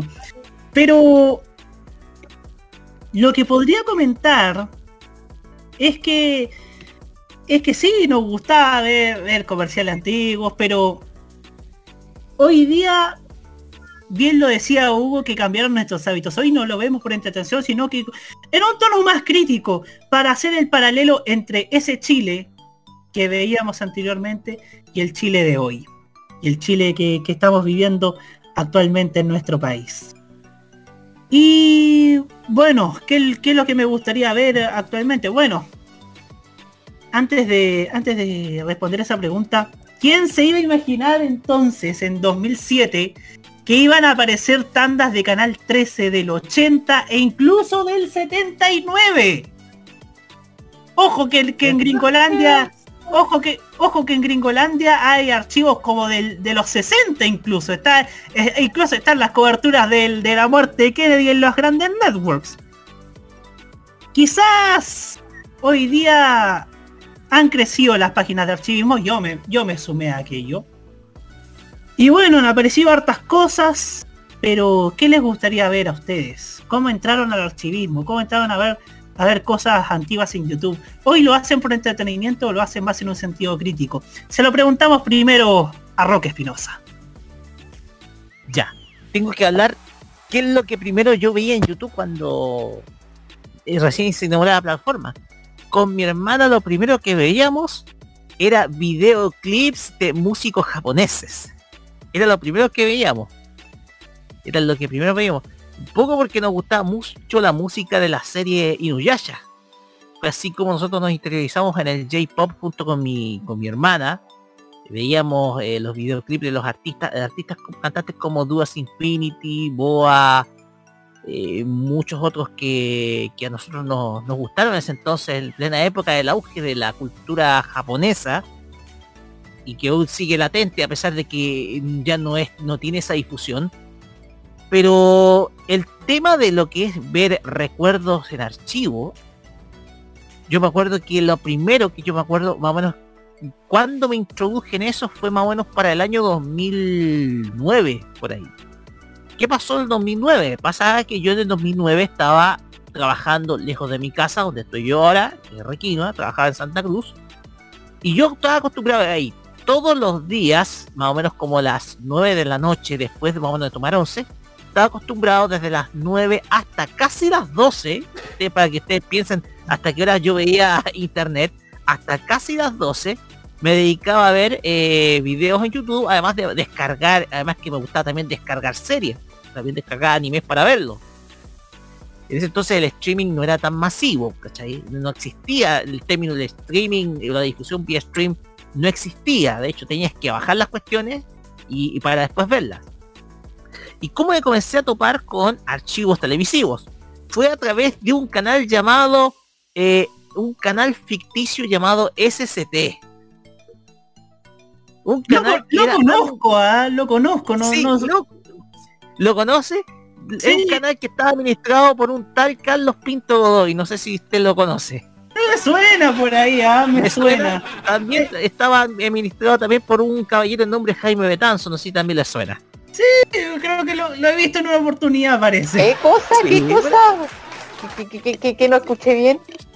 Pasa, pasa que en el sistema chileno de televisión tenían varias tandas antiguas y fue ahí como, oye, esta cuestión eh, es como una calle carné, porque tú te recuerdas de tu infancia, la infancia de los 90 y de, también de finales de los 80, que yo tengo recuerdos que yo era un niño, tenía la edad como de, de, mi de mi hijado Tomás, a 5 años en ese entonces.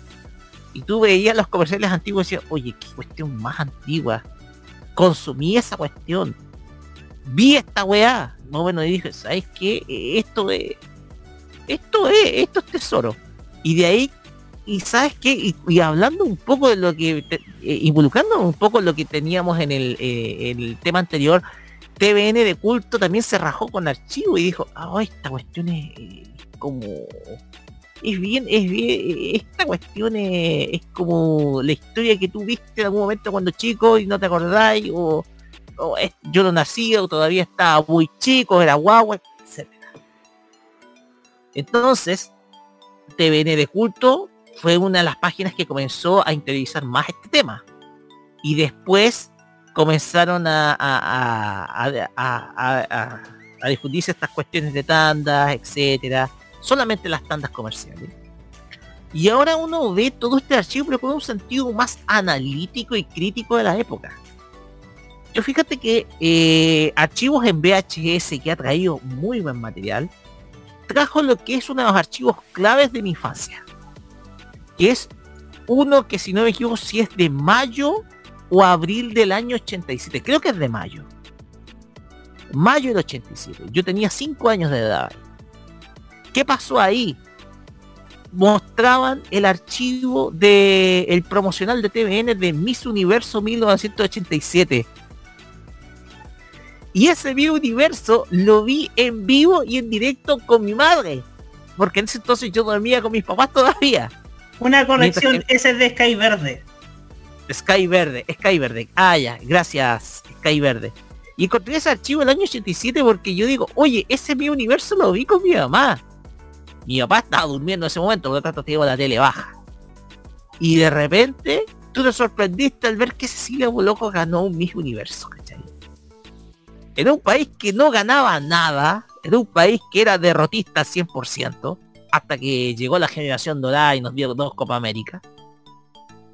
El tema acá es, es que ese archivo yo eh, quería mostrárselo a mi hermana, porque mi hermana todavía no nacía en ese entonces, pero también a mi mamá para decir, oye, esto lo vimos, esto lo vimos, esto lo vimos, esto lo vimos. Entonces, y de ahí eh, vimos, estuvimos viendo algunos archivos, de hecho con mi, con el pololo de mi hermana, con la pareja de mi hermana, estuvimos viendo también archivos de comerciales, pero precisamente para ver los autos que se vendían en ese entonces en Chile, ¿cachai? Un poco porque gustaba mucho el, tema de la, de la mecánica automotriz. Entonces todos estos archivos y más los del canal 9, que yo los vi cuando pequeño, porque se alcanzó, a, alcanzó a llegar eh, a la sexta región eh, en condiciones bastante, en un 70% llegaba muy bien. Todos esos archivos tienen un valor histórico que te permite ver el Chile de ese momento. El, como decía Claudia Girolamo, en, eh, en TVN 40 años dimensionar la mentira que se decía en ese entonces, ¿cachai? Entonces, como tú puedes ver, eh, todos estos recuerdos te permiten analizar con mucho más eh, valor crítico el, el, momento de ese entonces de nuestro país. Y en el ámbito del archivo, eh, yo valoro que exista esto. Yo lo valoro, porque tú te das cuenta de que tú tenías memoria de algo, eh, tenías memoria de algo cuando eras pequeño y sin duda alguna todos esos instantes que tú conociste, por ejemplo el Mundial del 87, yo digo el 87 porque son los primeros son los primeros recuerdos televisivos que yo tengo de mi vida. A los 5 años, porque yo antes de los 5 años el único recuerdo era Heidi nomás y el resto nada nada de noticias ni nada por el estilo, pero tú los, los, primeros recuerdos claros que yo tengo eran a los 5 años de edad. ¿sí? Entonces yo con eso, yo podía, yo, yo con eso, yo veo estas tandas y tú te acuerdas de los comerciales, lo que se vendía en ese entonces, bienes y servicios, eh, publicidades demasiado extrañas, bizarras, de, difusión de, de, venta de un producto. Entonces es lo que tú eh, simplemente valoras de, de, un Chile que era pobre y que todavía sigue siendo pobre y que sin duda alguna en ese entonces se hacía todo, era todo más rudimentario, ¿cachai? En algunos casos algunas publicidades con valor con valor uh, cinematográfico que eran bastante bien hechas, así que nada, eh, una historia que comenzó con eh, en el año 80 y, no, en el año 2009 con ese sitio, Roberto. Uh -huh. Y tengo que decirlo, fue gracias a SCT donde conocí a Carlos, conocí a Jaime y te conocí a ti. Uh -huh. Muchas gracias. Pienso que si no hubiera encontrado ese sitio en, eh, en Santa Cruz 2009 porque estaba viviendo solo, si no hubiera encontrado ese sitio, yo a ustedes no los hubiera conocido, cabrón. Uh -huh. Muchas gracias, eh, Roque. Nicolás López, su turno. Me voy a asomar muy someramente que fue por el 2007 que Carlos Pinto, nuestra voz institucional de modo radio y un gran amigo personal, fue uno de los que inició justamente todo esto que después se conoció como los archiveros. Esas primeras tandas que eran de principios de los 90 jamás uno se imaginó que iba a desembocar en tanto material. Y al comienzo uno veía las tandas por novedad. Era muy... Aparecía tanda de 1990. Oh, qué antiguo. Tanda de 1989. Espectacular. Pero de repente... Tanda 1985, 1983. Salió material que ni siquiera los canales de la televisión chilena tenían Y es increíble, o sea, de verdad. Carlos Pinto fue uno de los primeros, después, bueno, también estaba archivos en VHS, Frog, ¿no? Pero después el material que empezó a llegar llegaba a raudales. Hubo un tiempo que subían tandas todos los días, casi dos, tres tandas diarias. No sé si se acordarán. Actualmente mucho material se perdió. Mucho material increíble de la televisión chilena, como por ejemplo lo que había de UCB cable que tenía archivos en VHS. Actualmente también mucho material, digamos que todo esto de las tandas y de los programas desembocó en un formato nu- nuevo que gracias al COVID se vio y que también ha servido de inspiración internacional incluso, como es lo que hacen nuestros colegas de ChiTV Claro. con esta transmisión es ilegal. Y esto ya pasamos de los canales nacionales a los canales internacionales. Hace poco apareció una tanda del bloque Nick at Night que tenía Nickelodeon. Que fue de un VHS que le pasé a un amigo de Valparaíso. Y la verdad, todo este material, que al principio se subía sin grandes pretensiones, actualmente es un, es un registro, digamos, permanente de lo que fueron los mejores años de la televisión chilena. Estoy viendo el chat de la cajita y archivo en VHS habla de justamente de que mañana 7 de septiembre es un nuevo aniversario del intento de atentado del caballero. Oh, un, nue- un 7 de septiembre aniversario, me suena una canción, y no sé por qué. Una canción de Mecano. Y justamente el chivo en VHS encontró uno de los momentos más macabros de la historia de nuestra televisión. La, la situación de el llamado del Club Deportivo Papillón. Son cosas, son menos de 10 segundos, pero pero es un momento que quizás en ese momento nadie leyó entre líneas el llamamiento macabro que hacían los servicios de inteligencia. Y actualmente vemos que pasamos de las tandas por verlas por placer a analizar los contenidos y los materiales de nuestra televisión siguen creciendo día a día. Y lo podemos calcar nosotros, Roberto Camaño, cuando, cuando nos juntamos hace un par de meses y Carlos Pinto se llevó una tremenda bolsa con cintas. Sí. Eran, como 20. Sí. Yo doné todo lo que tenía y puede que aparezca dentro de unos meses todo ese material. Doné todas las cintas que tenía. Así que digamos que todavía queda mucho material por descubrir. Tenemos material histórico. Actualmente incluso los mismos canales nos han dado material. Hasta hace unos años era imposible soñar con un canal REC. O con un TVN Play que, que subió material como el primer como las primeras transmisiones experimentales a color con ese programa de la canción de todos los tiempos. Así que yo creo que el archivismo de plac- va a pasar de placer. Primero el archivismo pasó del placer al análisis serio con nuestro gran amigo Fernastro, cuando hizo ese maravilloso proyecto que era Canal 15. Y de placer pasamos también al análisis también y al comentario con esta, con esta transmisión es ilegal. Y a saber en qué irá a desembocar todo esta todo esto de archivos en los próximos años. Eso sería. Ajá. Hugo Cárez Navarros, que usted es bastante consumidor de estos archivos. Su turno. Gracias, eh, me, echó al agua, Roberto. sí, no, hay que decirlo. Y, es importante reconocer que, consumimos bastante de esto, ¿ah? Y uno antes lo hacía como hobby. Eso, eso yo creo que lo tenemos bien claro. Nosotros partimos viendo esto como hobby porque uno, a mí siempre me gustó lo antiguo. ¿Para qué estamos con cosas? A mí me gusta siempre ver las cosas antiguas, revistas antiguas, diarios viejos, puff, de todo. Y era muy pocas veces las que uno tenía eh, la posibilidad de, por ejemplo, tener cintas de VHS antiguas.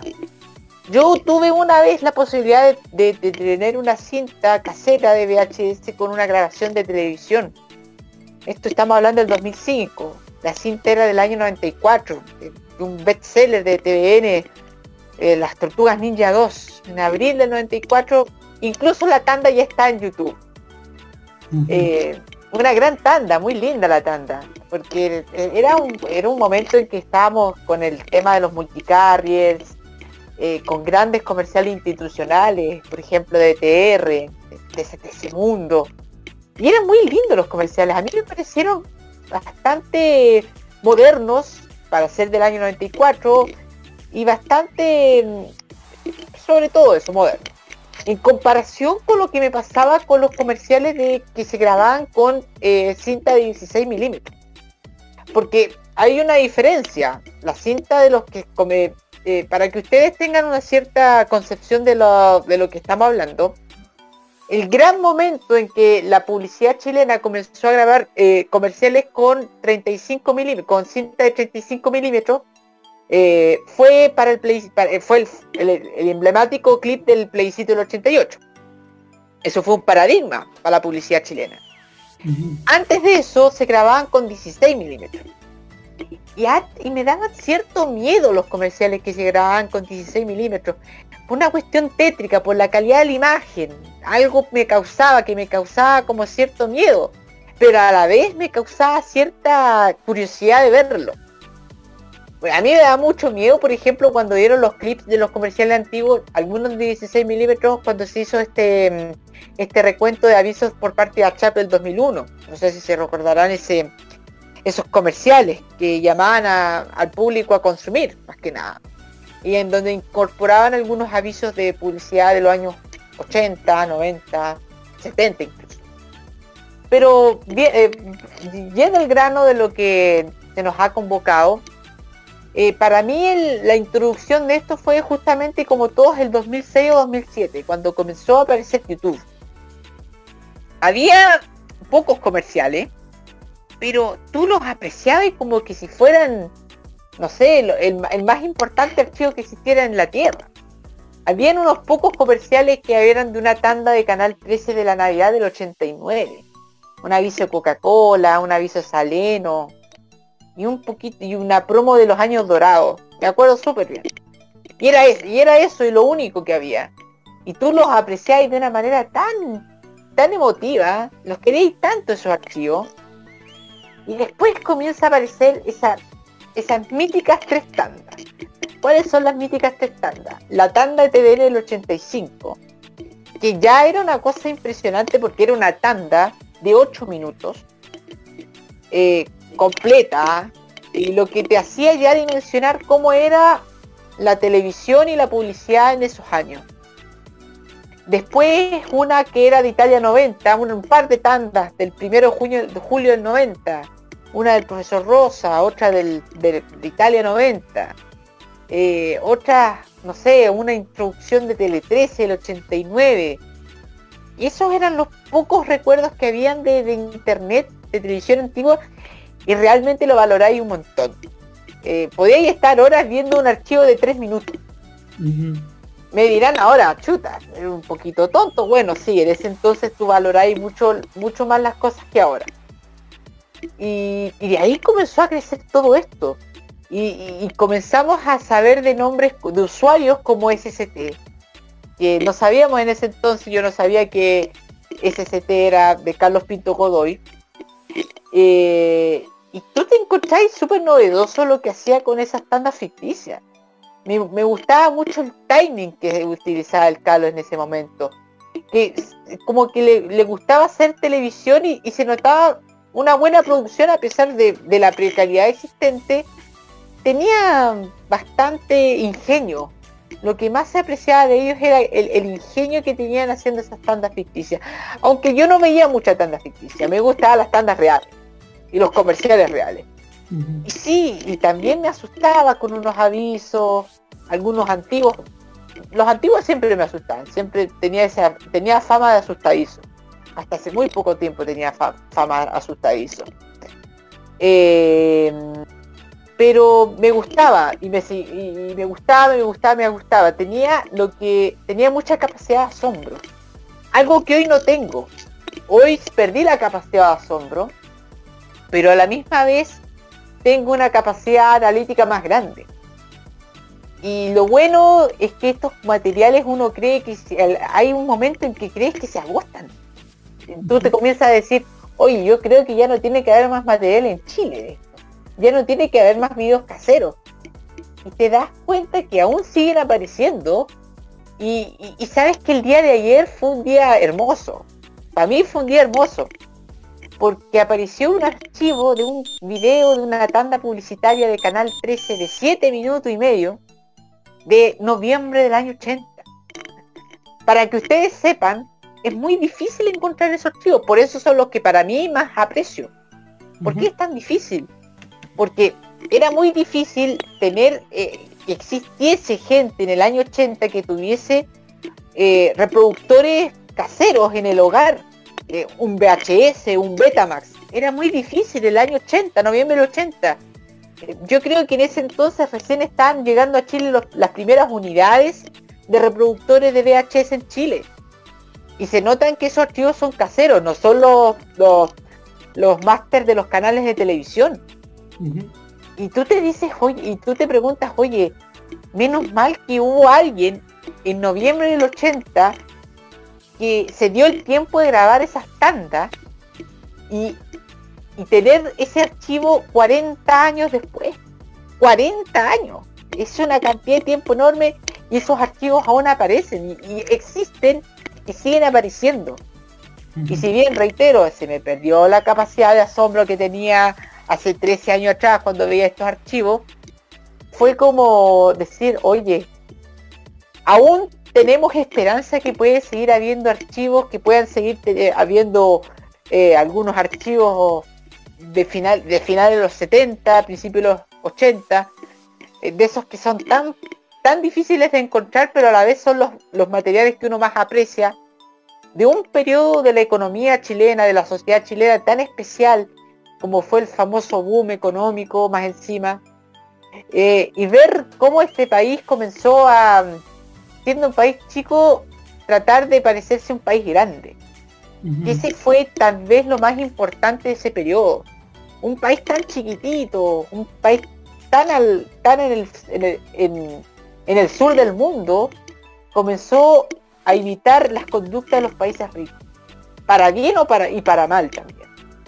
Y es súper interesante ver esos primeros años en donde este país comenzó a pensar tanto en la comercialización de los bienes, porque si bien publicidad en Chile ha existido desde el final del siglo XIX, la profesionalización de la publicidad en Chile solamente comienza a partir del año 75-76.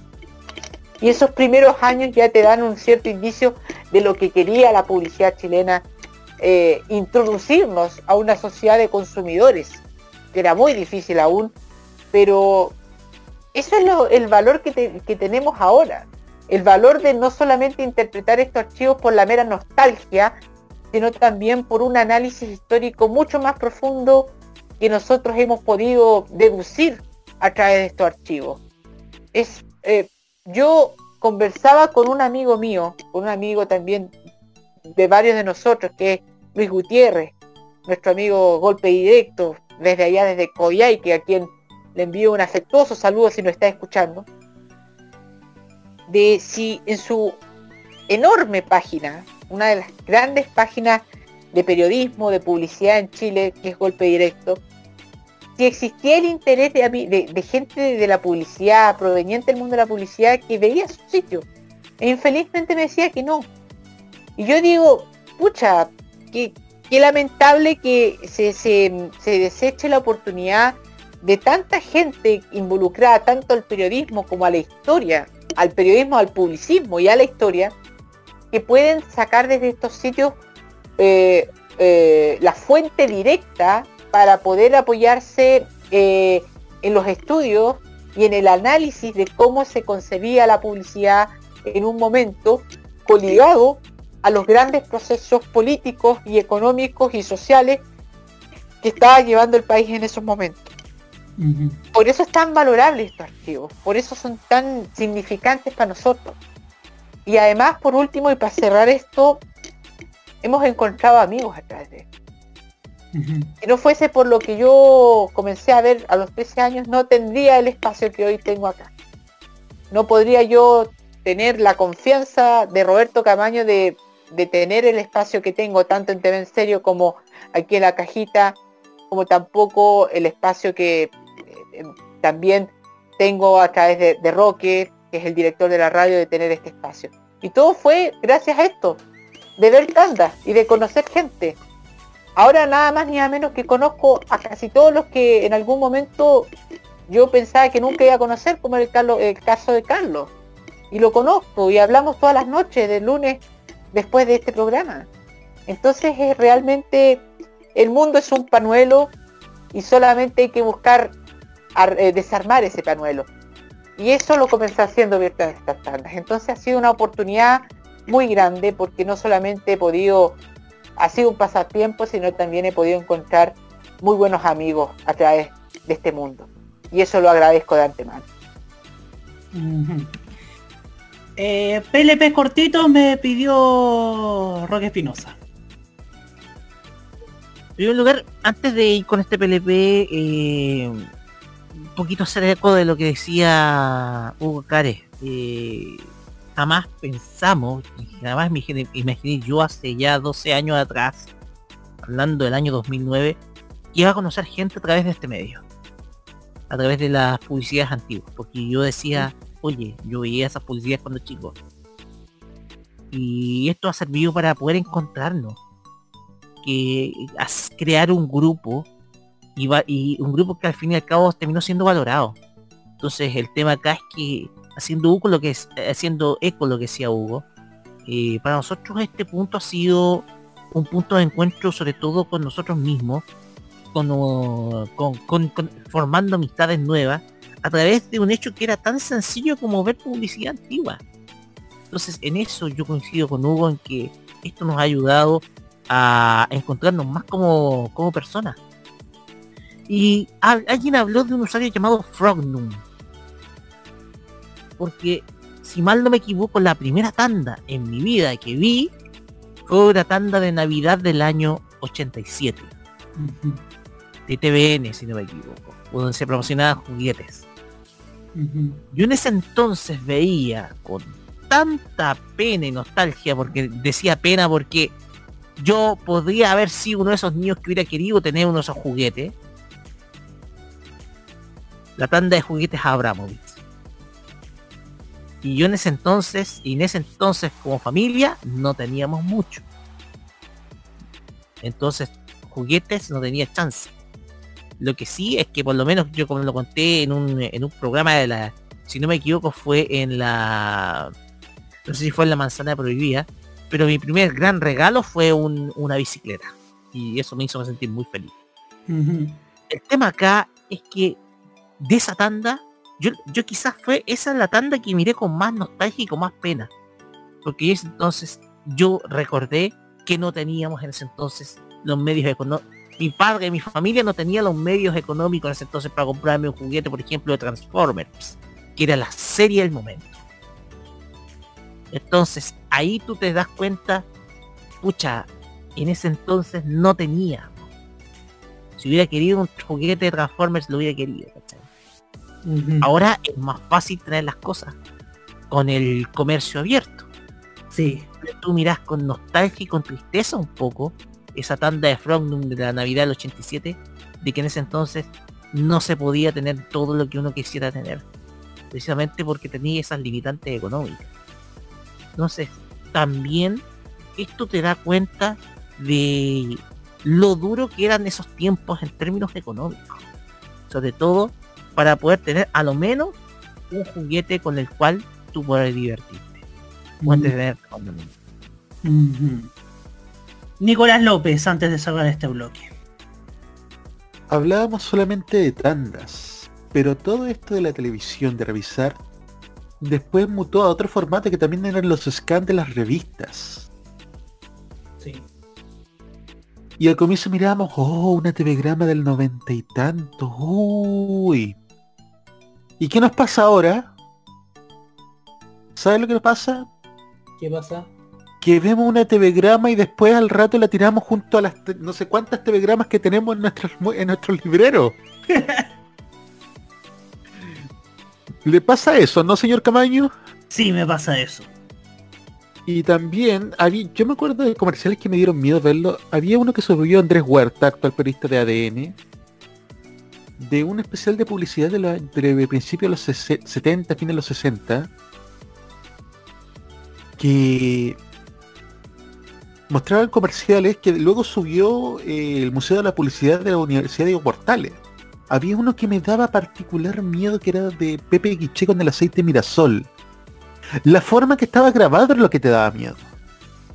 Era un comercial de fin de los 60, pero después Museo, Museo de Publicidad UDP subió el original sacado de cinta de cine. El miedo se, dis- se disipaba y volviendo al tema de las revistas, pasa eso, veíamos una telegrama, oh, la tremenda novedad. ¿Y, y, qué, no- y qué ha pasado? Ahora tenemos más que telegrama. Hemos conseguido, veíamos una programación de los 80 y ahora tenemos programación de 1963 en adelante. Conseguimos material antiquísimo de la televisión chilena. Yo, por ejemplo, si ya las telegramas, en mi caso ya digamos que tengo tantas que ya no las reviso casi. Pero me asombro cuando todavía aparece una teleguía de zigzag, una radiomanía TV. La programación de la televisión chilena más antigua que tengo registros de noviembre de 1962.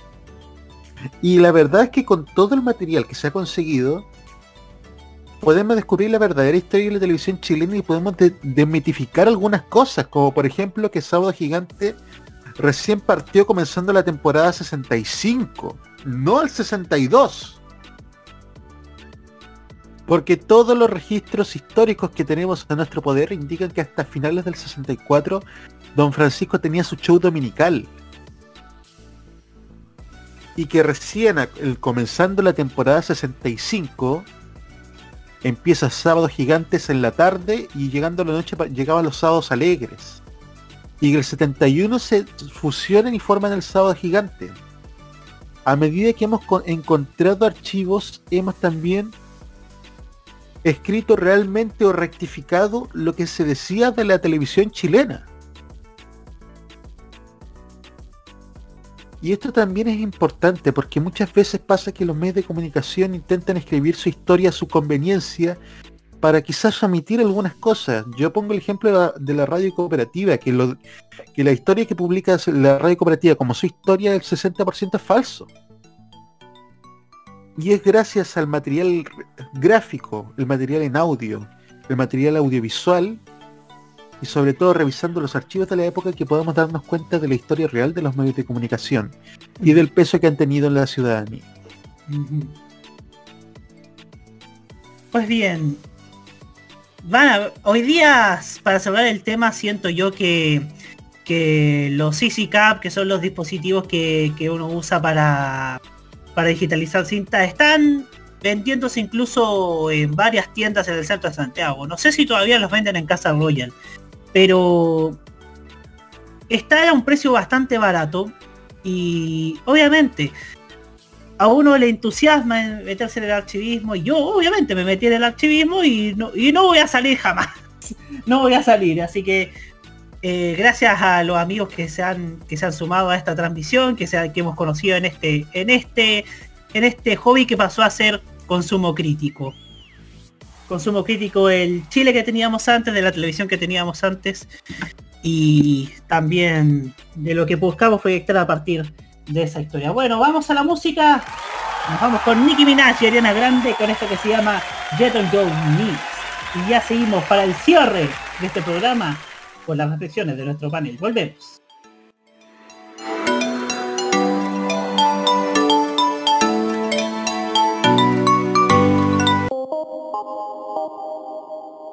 Get on your knees, get on your knees, get on your knees. Baby, just get on your knees. On your knees. Say pretty, please, say pretty, please, say pretty, please. Baby, just say pretty, please. Yo, I'll be back at 11.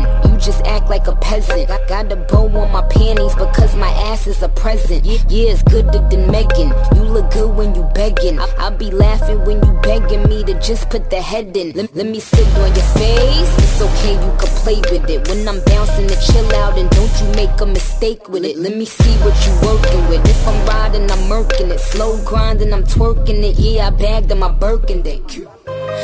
I don't need a dozen roses. You ain't got a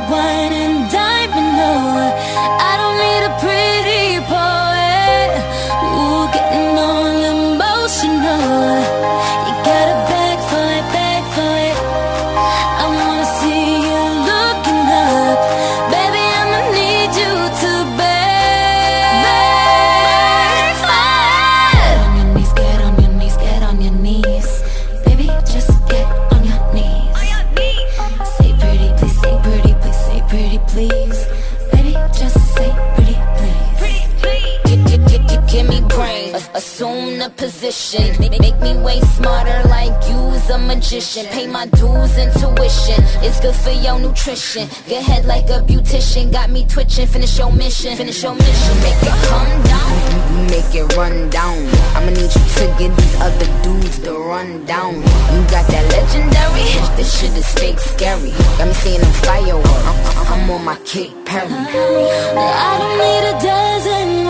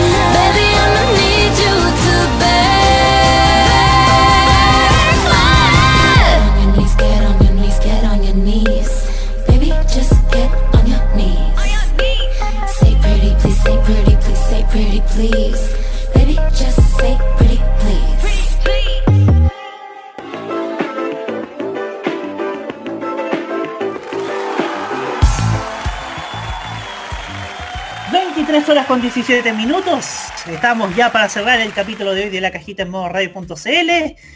Un programa bastante bueno, bastante entretenido, pero antes de darle el pase a nuestras reflexiones, queremos avisarles que la próxima semana no iremos al aire, al menos en la cajita, porque obviamente este equipo va a tomarse va a tomarse la semana del 18 para que pueda para descansar un poco de esta de este ajetreo y bien merecido a veces no lo tenemos, a bien merecido no lo tenemos un descansito después de, tan, de todo lo que ha pasado. Bueno, ahora sí, nos vamos con las reflexiones, empezando por Nicolás López.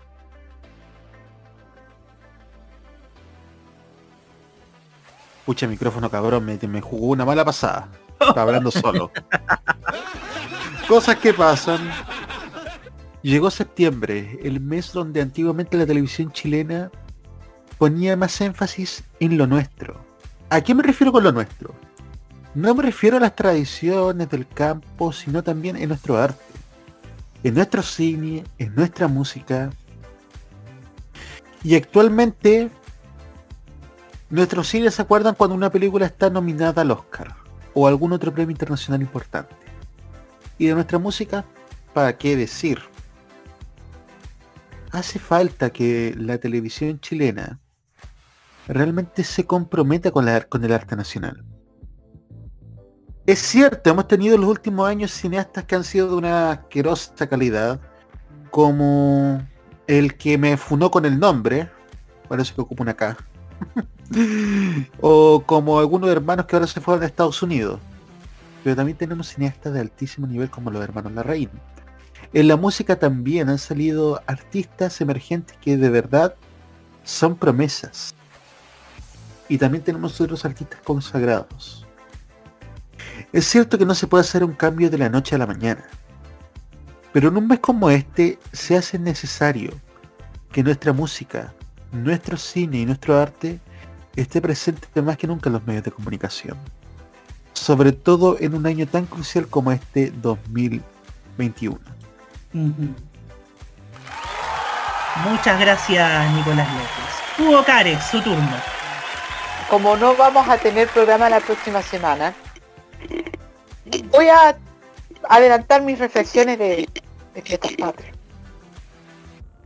Felizmente se está cumpliendo lo que quis, lo que la propuesta que yo les planteé en el mes de junio. Vamos a poder celebrar nuestras fiestas patrias, no de la manera eh, como corresponde, como todos los años, pero sí, por lo menos vamos a celebrarlo con los que más queremos. Si uno quiere visitar a un ser querido que está distante, está lejos, va a poder tener la posibilidad de visitarlo ya pues prácticamente todas las comunas de Chile se encuentran en una fase superior a la de, de transición.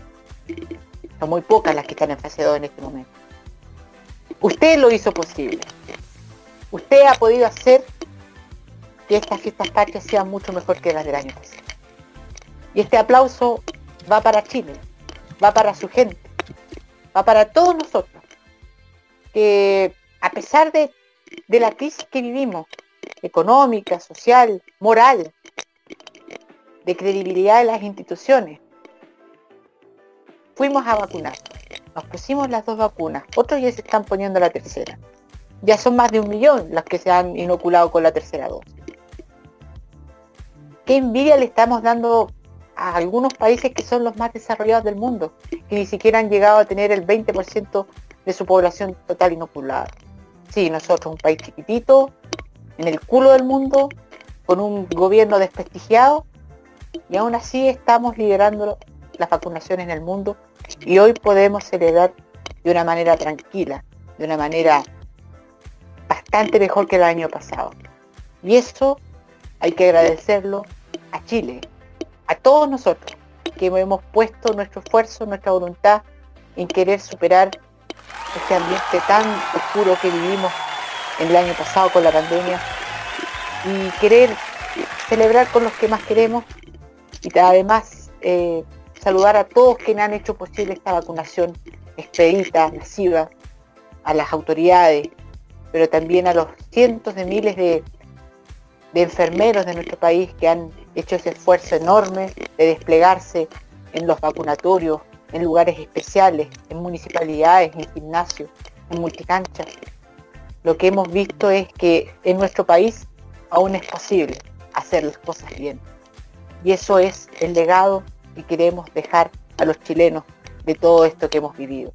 Que en Chile sí se pueden hacer bien las cosas y que podemos creer en un mejor país. Ese es nuestro saludo, mi saludo por adelantado en, este, en estas fiestas patrias y en este mes de la patria, y como un país de tantos momentos históricos tenemos de buenas y malas y eso se refleja de una manera tan contundente en un mes como septiembre. Un saludo a todos y si no nos escuchamos, si no estamos al aire en alguna instancia antes del 18 de septiembre, muy felices fiestas de patria para todos ustedes y nos merecemos celebrar por fin esta fiesta patria. Muchas gracias, Hugo Cares. Roque Espinosa, sus tres minutos.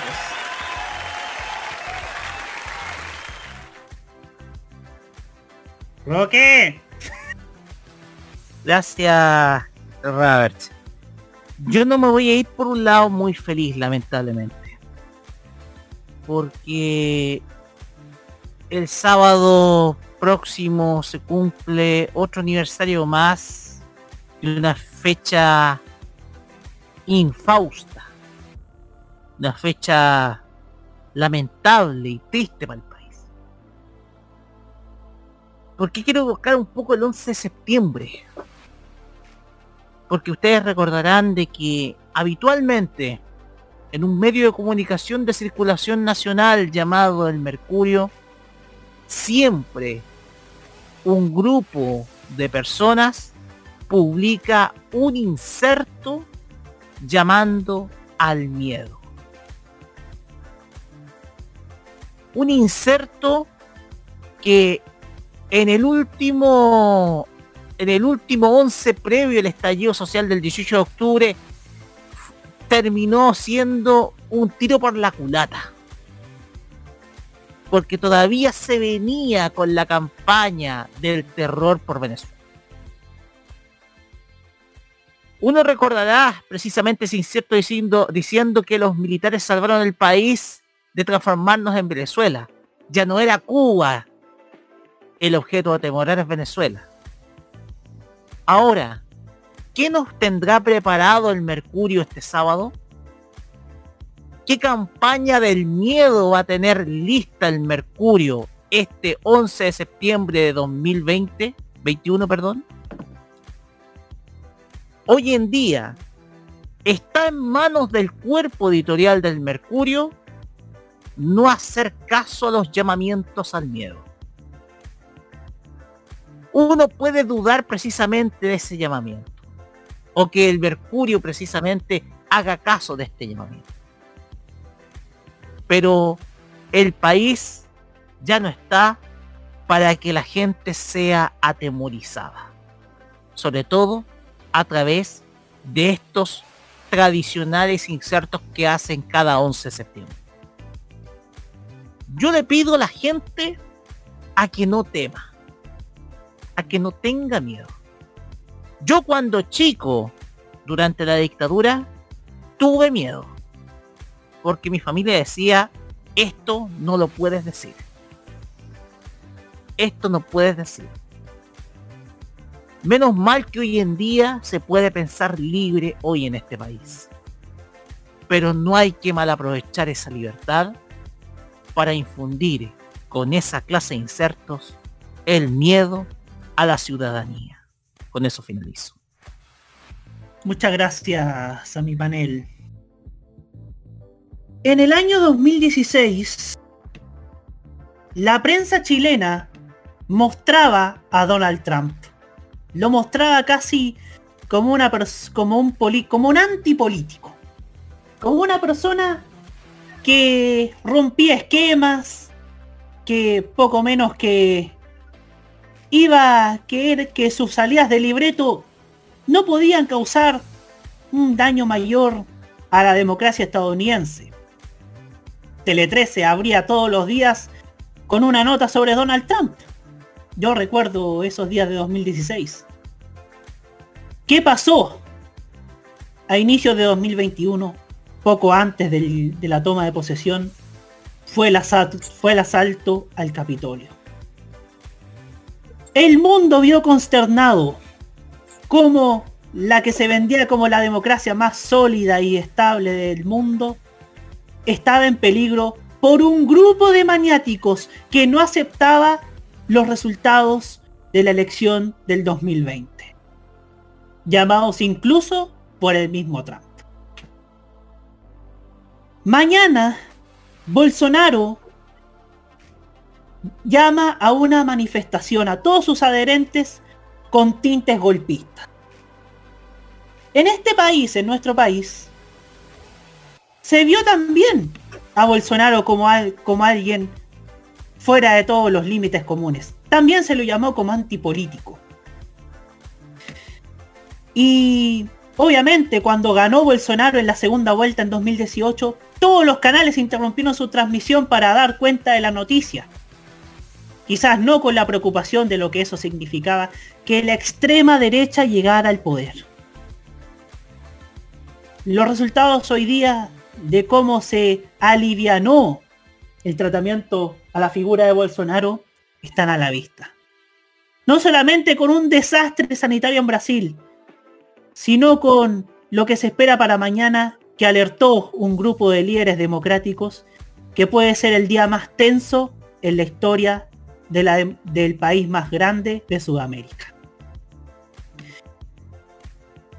Esto demuestra que los medios pueden, tienen una gran responsabilidad en levantar líderes que luego no dan el ancho. Acá en nuestro país, un columnista de la tercera, Cristian Valenzuela, pidió un, un Bolsonaro para Chile. Y Cristian Valenzuela aparece en varios paneles de radio y televisión, en este último siendo habitué en el programa de TVN Estado Nacional. Si mañana pasa lo que yo, lo que este panel y lo que varias personas que creemos en la democracia no quieren que pase, varias personas van a tener que dar explicaciones. Varias personas van a tener que salir a rendir cuentas del error que han cometido al, ver como un líder a un peligro para nuestra humanidad y para nuestro continente que tanto sufrió en otros tiempos. De nosotros depende que esos fantasmas no aterricen en este país. Ya está la amenaza latente en Argentina con Javier Milei. De nosotros depende que acá no tengamos que correr la misma suerte que vivirá Brasil. Ojalá mañana la democracia se imponga. Ojalá mañana Bolsonaro no se salga con la suya. Estaremos atentos. Ojalá se imponga la razón por sobre la violencia y por sobre el miedo. Nos vemos en dos semanas más con un nuevo capítulo de La Cajita en modo radio.cl. Muy buenas noches y felices fiestas patrias. Buenas, noches. Buenas noches.